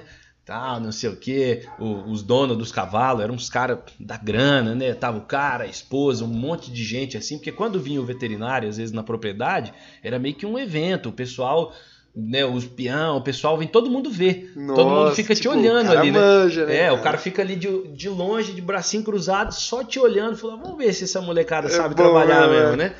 O veterinário é óbvio que ele sabe, só que ele precisa estar tá observando, ele não pode tá 100% ali metendo a mão na massa toda hora. Ele precisa de pessoas para ajudar, no caso, Sim. os escraviários.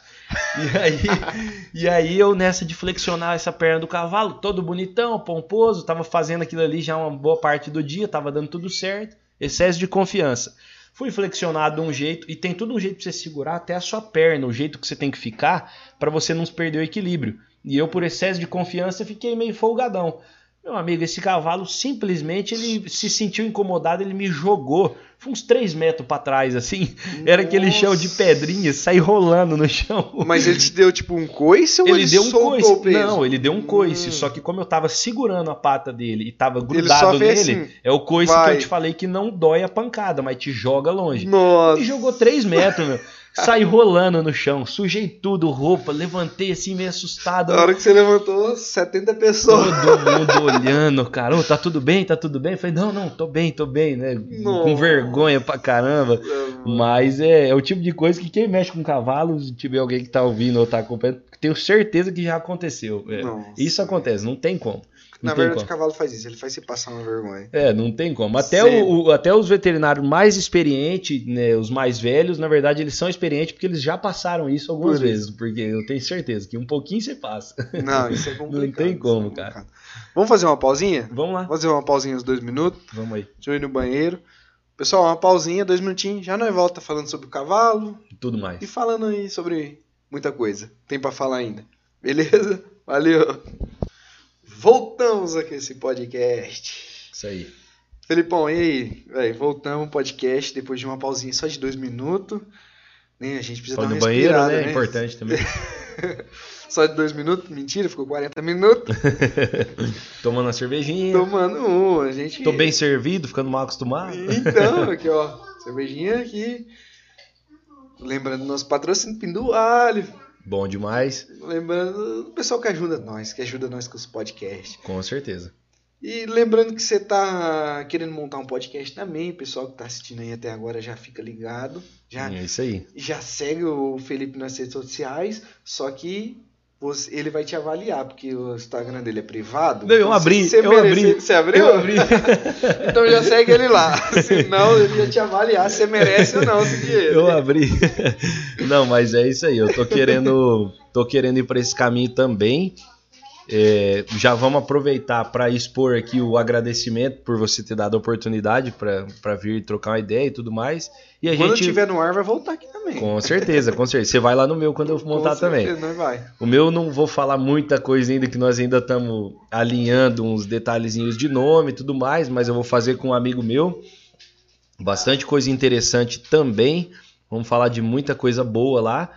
E eu, assim, eu não sei, depois você até fala também, mas é o porquê eu tô querendo entrar. Eu acho bacana essa comunicação, de, dessa troca de experiências, de vivências, né? Independente do, do ramo de trabalho da pessoa.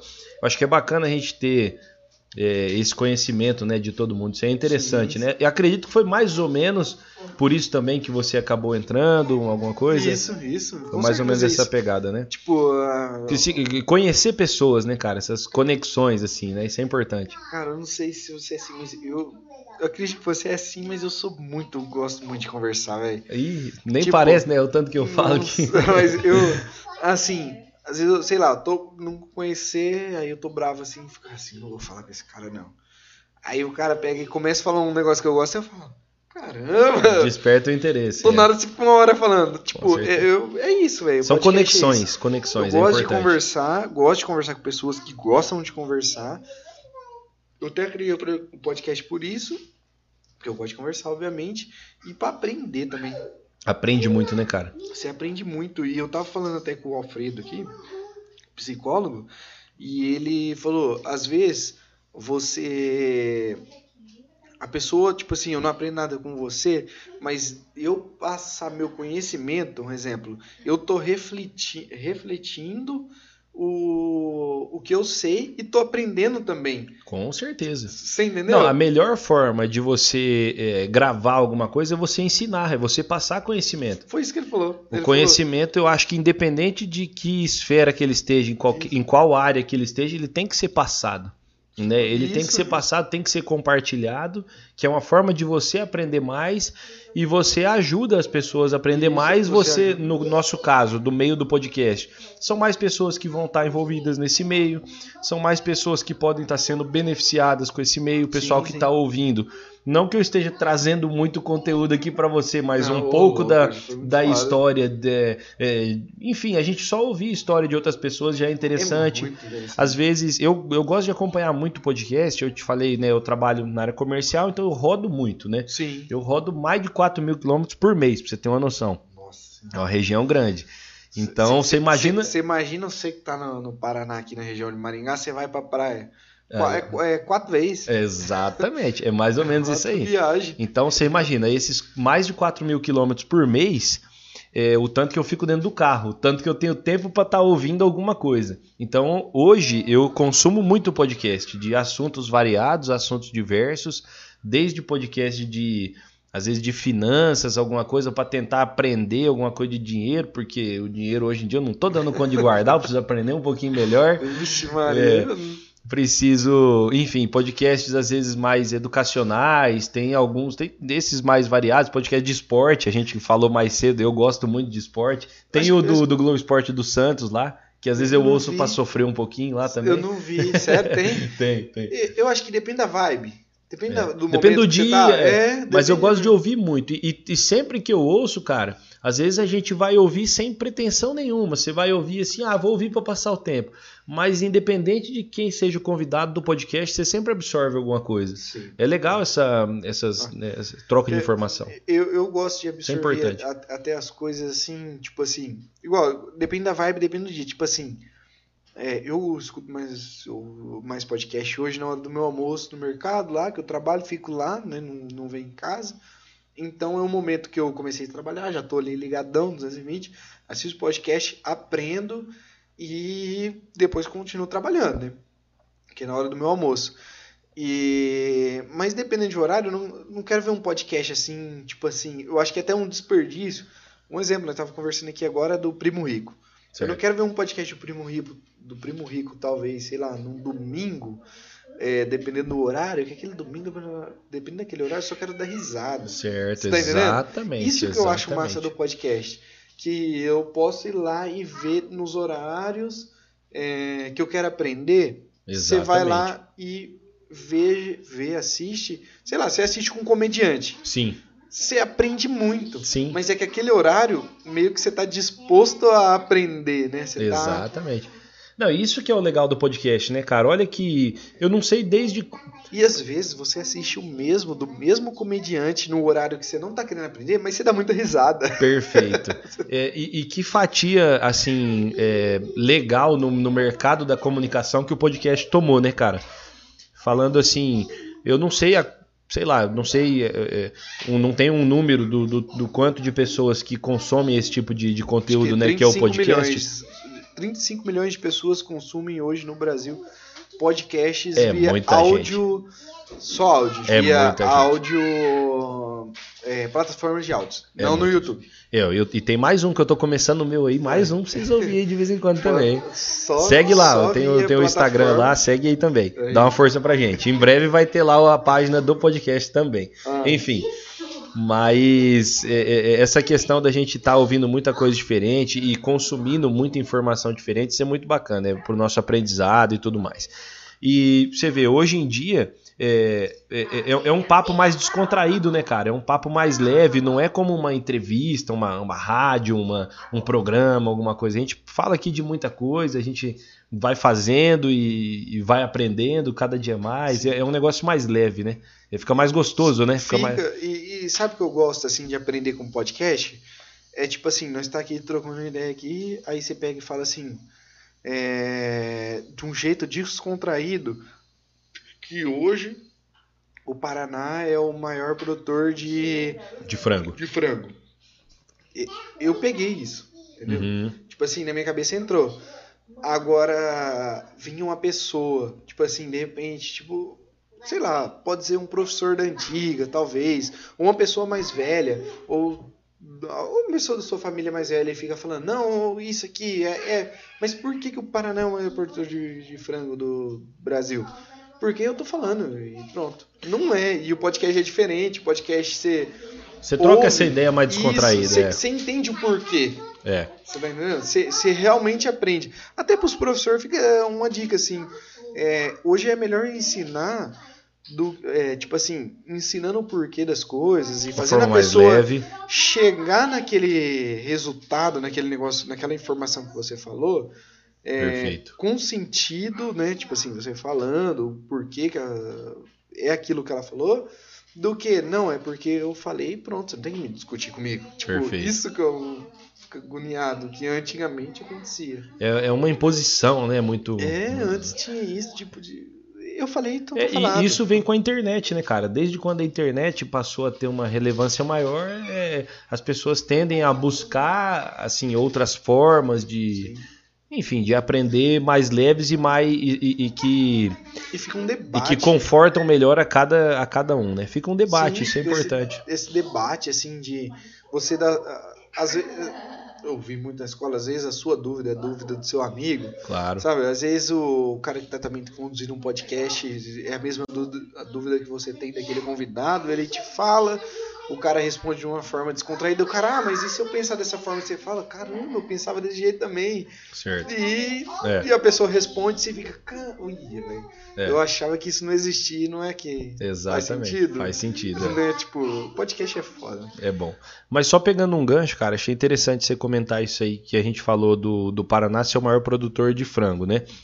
O Paraná, na verdade, vamos, vamos expandir um pouco. O Brasil, cara, o nosso país é um país que tem potencial para muita coisa em termos de. Você vê, a, a agricultura no Brasil, né, o mercado agro no Brasil, em meio a tantas crises, em meio a tantas coisas, é, é o que acabou sustentando muito o país. É um país que tem potencial para muita coisa. Sim. Eu acho que cabe aqui, assim como cabe em todo momento, é uma crítica.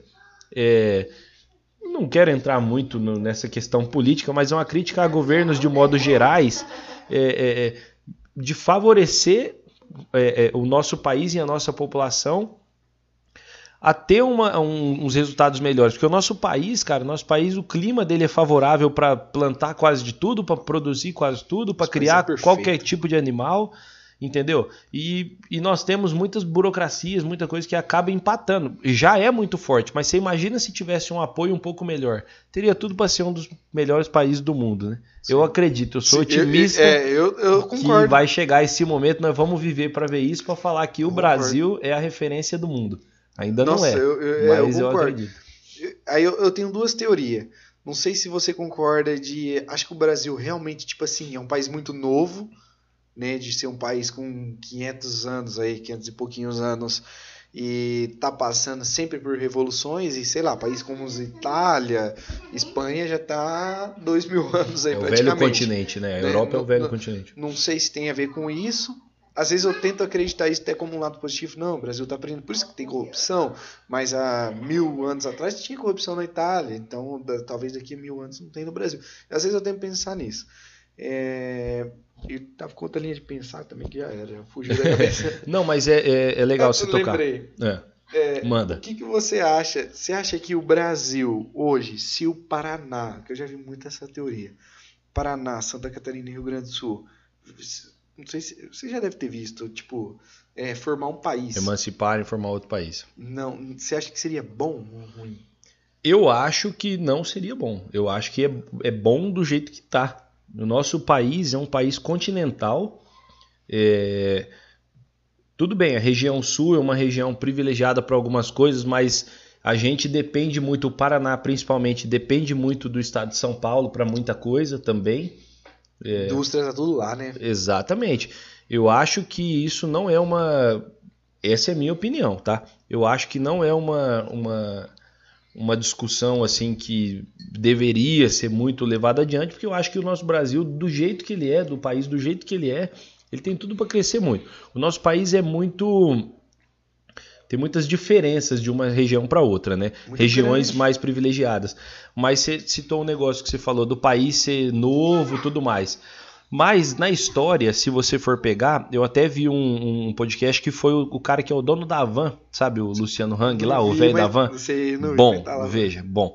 E ele fala, ele fala um negócio que ele fala assim, cara, o Brasil e os Estados Unidos, na história, eles foram descobertos, tem uma diferença pequena de, de tempo de quando eles foram descobertos. A América, de um modo geral, foi descoberta mais ou menos na mesma época. Na mesma época. Os historiadores, me desculpem, eu não sei as datas corretas mas para para analisar, é um país praticamente do tamanho do nosso, em território. Até por isso que descobriu, né? É. Porque é. você, tipo assim, imaginando assim, posso estar falando merda também, mas imaginando, você vai lá, acha, então vamos descer mais, vamos acha, descer. no mar, é, né? Perfeito, exato. Você vai e perfeito. foi chegou. Não, veja bem. Então, é, anos é, é, próximo. Os Estados Unidos, né, os Estados Unidos da América, são, eles são um país em território praticamente do tamanho do nosso, em número de habitantes praticamente do tamanho do nosso, certo? Não, os Estados é... Unidos dobra, nossa. Em habitantes, será? Que é muito. É mais de 400 milhões lá. É, não, então não, não sei. Mas em território não dá tanta diferença. Não dá. Não, não dá tanta diferença. Eu acho que se bobear em território, nós é maior um pouquinho. É, né? Nós somos, ou, é. ou é maior, é, sim, próximo. Mas, próximo. enfim, não, não, não é uma distância tão grande. Ou, aonde eu quero chegar com isso? Foi descoberto mais ou menos na mesma época território mais ou menos na mesma época e nós temos inúmeras vantagens com, relações a, eh, com relação a eles em questões climáticas. Pô, Estados Sim. Unidos, cara, tem várias regiões lá que tem vez ou outra você vê terremotos, você vê tempestade, você vê, enfim, vê muita coisa acontecendo lá, eh, desastres naturais que Sim. acabam afetando o país. Eu acho que, que é no Brasil que mais tem terremoto. É, e no Brasil, cara, o Brasil não tem isso aí.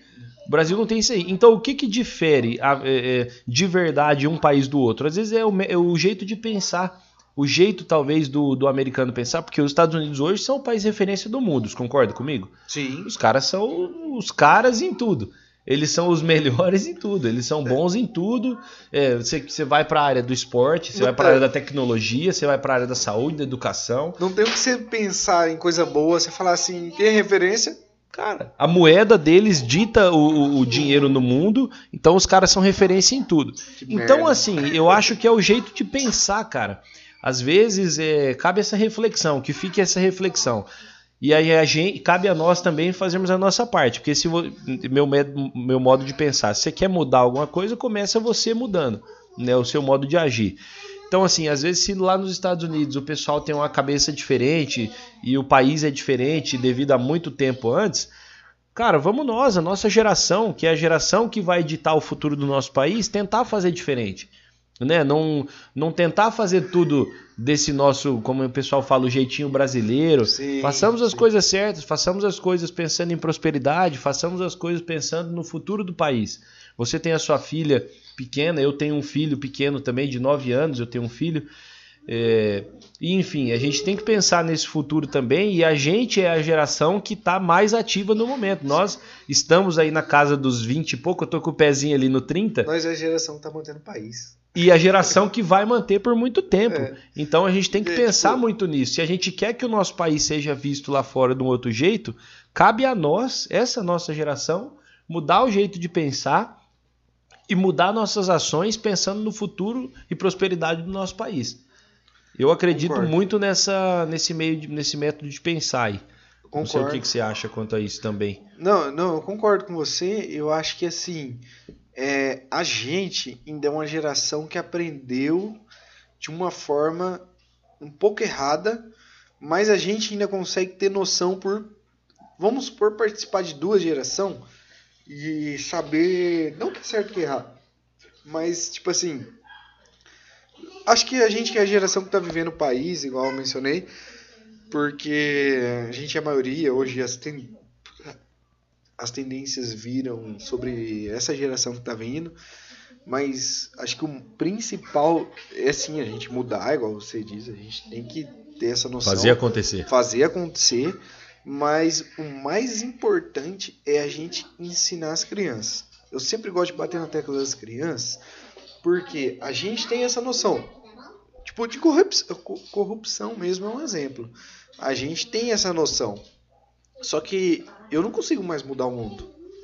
Certo. É, tipo, você não consegue mais mudar o mundo. Certo. Só que se você e eu conseguir mudar as crianças que tem ao nosso redor, as crianças que vai ter as outras crianças do redor dela, e assim vai, talvez daqui assim 50 anos, 80 anos, essas crianças também conseguirem ir mudando, a gente vai ter um país talvez igual aos Estados Unidos. Perfeito. Entendeu? Mas agora eu só não concordo com a parte assim de, ah, vamos mudar o mundo, vamos pegar eu e você aqui agora, vamos fazer manifestação, vamos fazer isso e aquilo. Não acho que é ruim também. Acho que tem o seu lado positivo. Mas vamos mudar o mundo? A gente eu acho que já está atrasado. Entendeu? Eu acho que já gente, passou o time da gente. Você acha que cabe mais essas gerações futuras? Cabe mais a gente entender, ah, passar para as gerações que estão crescendo e essas legal, gerações legal. Vêm mudando, vêm mudando. É, e fazendo algo diferente. Né? Fazendo né? legal, algo legal. diferente isso. Porque assim, é, o, exemplo, o, exemplo, maior é política. Se. Eu não sei, eu não tenho interesse e também não consigo mais. Tipo, talvez eu consiga, mas eu não tenho interesse em entrar em política. Uhum. É, então, eu tenho que ensinar as pessoas ao meu redor mais jovem, se elas quiserem seguir esse caminho de política, então segue do jeito Talvez eu possa estar sendo hipócrita, não sei, mas do jeito que eu acho de maneira correta. Pelo menos acho que a maneira correta é só não corromper, né? Ser corrupto. Não entrar no, no esquema, Isso, né? Isso, não mantém do jeito que tá, tenta mudar. Mas eu também gosto de sempre manter também as pessoas segue o que você pensa. Se achar melhor isso, faz, mas deixe que não seja também errado, né? Sim, faz sentido. É, vamos, eu acho assim, vamos fazer o que está ao nosso alcance. Sim. É, fazer o melhor que a gente puder, nós, eu, você, nossa geração. Sim. E o melhor que a gente pode cabe também a passar para essas próximas gerações, que é o que você bem colocou. Sim. E aí, juntando tudo isso, quem sabe a gente ainda viva para ver Sim, o nosso é. país muito melhor, né? Eu não sei se a gente vai conseguir, é. mas é, eu queria muito conseguir e eu acredito que as outras gerações podem melhorar as coisas. E é tipo Vamos ser otimistas. Nós somos nós sim, dois da área sim, comercial. Tem que ser otimismo otimista. faz parte Oxe, da gente. Tem que ser. Tem que ser otimista. E é tipo assim, tipo escola, por exemplo. Isso eu, não, eu odeio isso, eu não concordo. Tipo assim, PT ficou num poder muito tempo. Uhum. Então, tudo que eu aprendi, talvez na escola municipal ali, Uhum. é, foi sobre PT. Tipo assim, p- pra você induzir que o PT era bom. Hoje Entendi. tá o partido Bolsonaro. É, É, então, eu sou, um ele- exemplo só, só um, um ganchinho. Eu sou contra, minha opinião, respeito, eu sou contra reeleição. Eu. Só eu. quatro anos, tá bom. Eu acha? acho que tinha, igual, não teve um negócio que eles estavam tentando aprovar que era pra ficar cinco anos e E acabou? acabou? Minha opinião é essa, pensando no jeito que o Brasil é hoje. N- Não com vi todos sobre esses isso, mas é uma ótima esquemas, ideia. é, É com todos esses esquemas.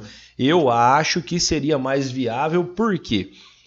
E eu acho que teria que ter um negócio assim, uma. Digamos, uma, um filtro maior para quem quer entrar e ocupar grandes cargos no nosso país.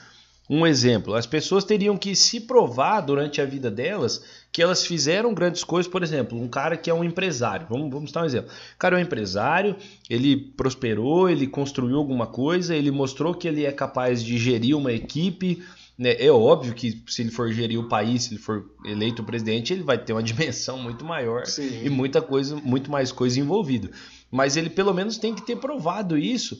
É, tem que- é- é como se fosse degraus que a Sim. pessoa tivesse que escalar para chegar a estar apto a ser candidato a presidente ou a governador ou a senador ou o que quer que seja. Minha opinião é Sim, essa. sim. E eu acho que não deveria ter reeleição, porque é, pode, pode- a gente pode falar do, do próprio PT, que foi o exemplo próximo que a gente teve, mas podemos falar, poderia ser qualquer outro partido ou qualquer outro político. Se ficasse muito tempo no poder, eu acho que aí começam a acontecer as falcatruas. Sim. Você começa a ver a facilidade nas coisas e aí começa a fazer as coisas erradas, porque você vê, opa, aqui eu consigo mexer um esqueminha aqui, consigo fazer um negocinho aqui, a coberto, enfim. Sim. Eu É, acho que teria que ser um negócio mais reto, direto e, com, e mais objetivo. Sim, é onde eu queria chegar, tipo assim. Tipo, o PT facilitava as coisas pra eles manterem o poder. Hoje o Bolsonaro quer facilitar as coisas, tipo assim, quer é, iludibro- é, enganar, quer enganar o povo pra ele manter no poder. E isso sempre vai acontecer, entendeu? Ele, a pessoa que tá no poder não quer sair do poder. Então eu concordo, concordo com isso que você diz. É, cinco anos, talvez não Cinco, uma sugestão, não necessariamente não, sim, precise mas ser. né? talvez cinco. Dois mandatos ali de 4, 8 anos também não acho muito. O problema Faz é que aí sentido. a pessoa vai lá e vota em outra pessoa do mesmo partido e continua a mesma coisa. É. Isso é um problema. Agora, em questão de, tipo, nós estamos falando de presidente. Agora, tipo, de deputados, é, senadores. Era uma coisa de se pensar, de ser também assim, 8, 8 anos no máximo. É, Porque os É que senador tem senador que tá há 30 anos no poder, né, cara? E eles têm mais voz que às vezes o presidente, ou às vezes que as pessoas que É. mandam de verdade, porque votam né? É, um, é enfim, muito é- complexo, a né? gente entrando nesse mundo aí, não- a gente não sai nunca mais, né? Que cabe muita coisa Nossa, em cima eu, disso. Eu não sei pra onde que vai, isso é, muito difícil, velho. Cabe muita coisa em cima disso aí. É complicado, velho. É... Ah, mexer com esse negócio de política é complicado mesmo, é muito difícil. Eu só tenho essa teoria de, tipo assim, se a gente as- ensinar as crianças de um modo correto, imparcial, tipo assim, não tem PT, não tem Bolsonaro, não tem partido, imparcial, elas aprenderem, eu acho que é a melhor Faz coisa sentido. do que a gente ficar. Ou seja, então vamos, então pegando esse gancho, é, pegar as crianças e tudo mais e pensando nelas para o futuro, de uma certa forma, indiretamente, você é, acredita que investir na educação é o melhor caminho. e Melhor eu também caminho, concordo. Melhor. Mais uma vez, falando, eu gosto de ouvir muito podcast. Podcast e ouvi alguns recentemente é, de pessoas falando, um exemplo, nos anos, sei lá, 80, por exemplo, é, 80, 90, a China. Cara, a China não pegava na sola do pé do Brasil.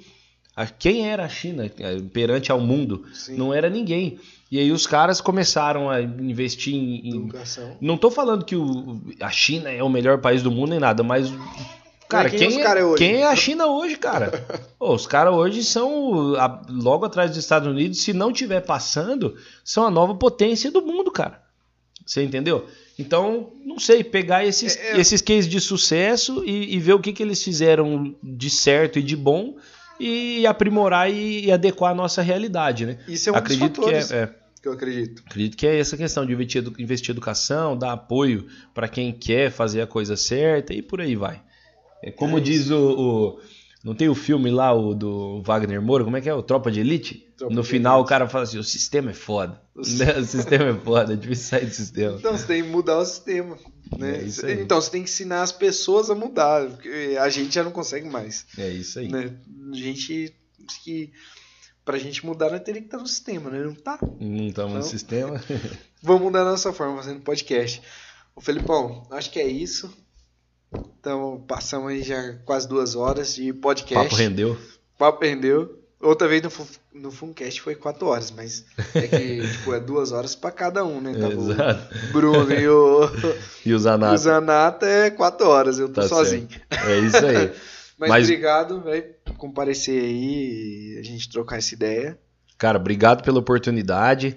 É, como eu falei, eu tô querendo fazer o meu podcast. Para mim é muito importante essa oportunidade que você e os meninos lá deram pra gente também, para estar se inteirando um pouco melhor como funciona esse meio e tudo mais. Que eu confesso que não tenho experiência, a gente está começando a aprender tudo, né? Desde o do, do começo, do mais básico. Fico muito grato pela oportunidade, pelo papo muito bom que a gente trocou aqui. Feliz em saber que existem santistas novos como eu, não são só a veiarada, então tem mais gente nova também. E é isso aí, cara. Agradeço muito quando eu estiver lançando lá o meu. Se Deus quiser, se, e se tudo der certo, de repente a gente volta aí e você vai lá também pra gente bater um papo bacana. Tamo aí, precisar, tamo E vamos aí, estamos caminhando para isso. Beleza? Então tá. Obrigado. Obrigado a quem tá acompanhando a gente aí até agora. Se você está ouvindo essa voz maravilhosa. Ó, voz de locutor. Quem tá acompanhando, se inscreve. Aonde que tem? É YouTube, Spotify, que no mais? YouTube você se inscreve, deixa o like, Certo? comenta se quiser. Se ficou com alguma, uma- alguma dúvida, comenta. Manda lá. E se você estiver no Spotify, Deezer, outras plataformas digitais, você se segue. Segue, gente. lá, divulga. É, Divulga. se o conteúdo fez sentido para você, se você achou legal, passa para alguém para frente. Com certeza. E é isso aí. Vamos dar uma força que a gente vai se ajudando e vamos fortalecer aqui a nossa região, essa Fortalecer cena do podcast aqui na região. É isso aí. Valeu? É isso aí. Valeu, rapaziada. Valeu quem tá acompanhando nós até agora e tchau. Obrigado. Valeu.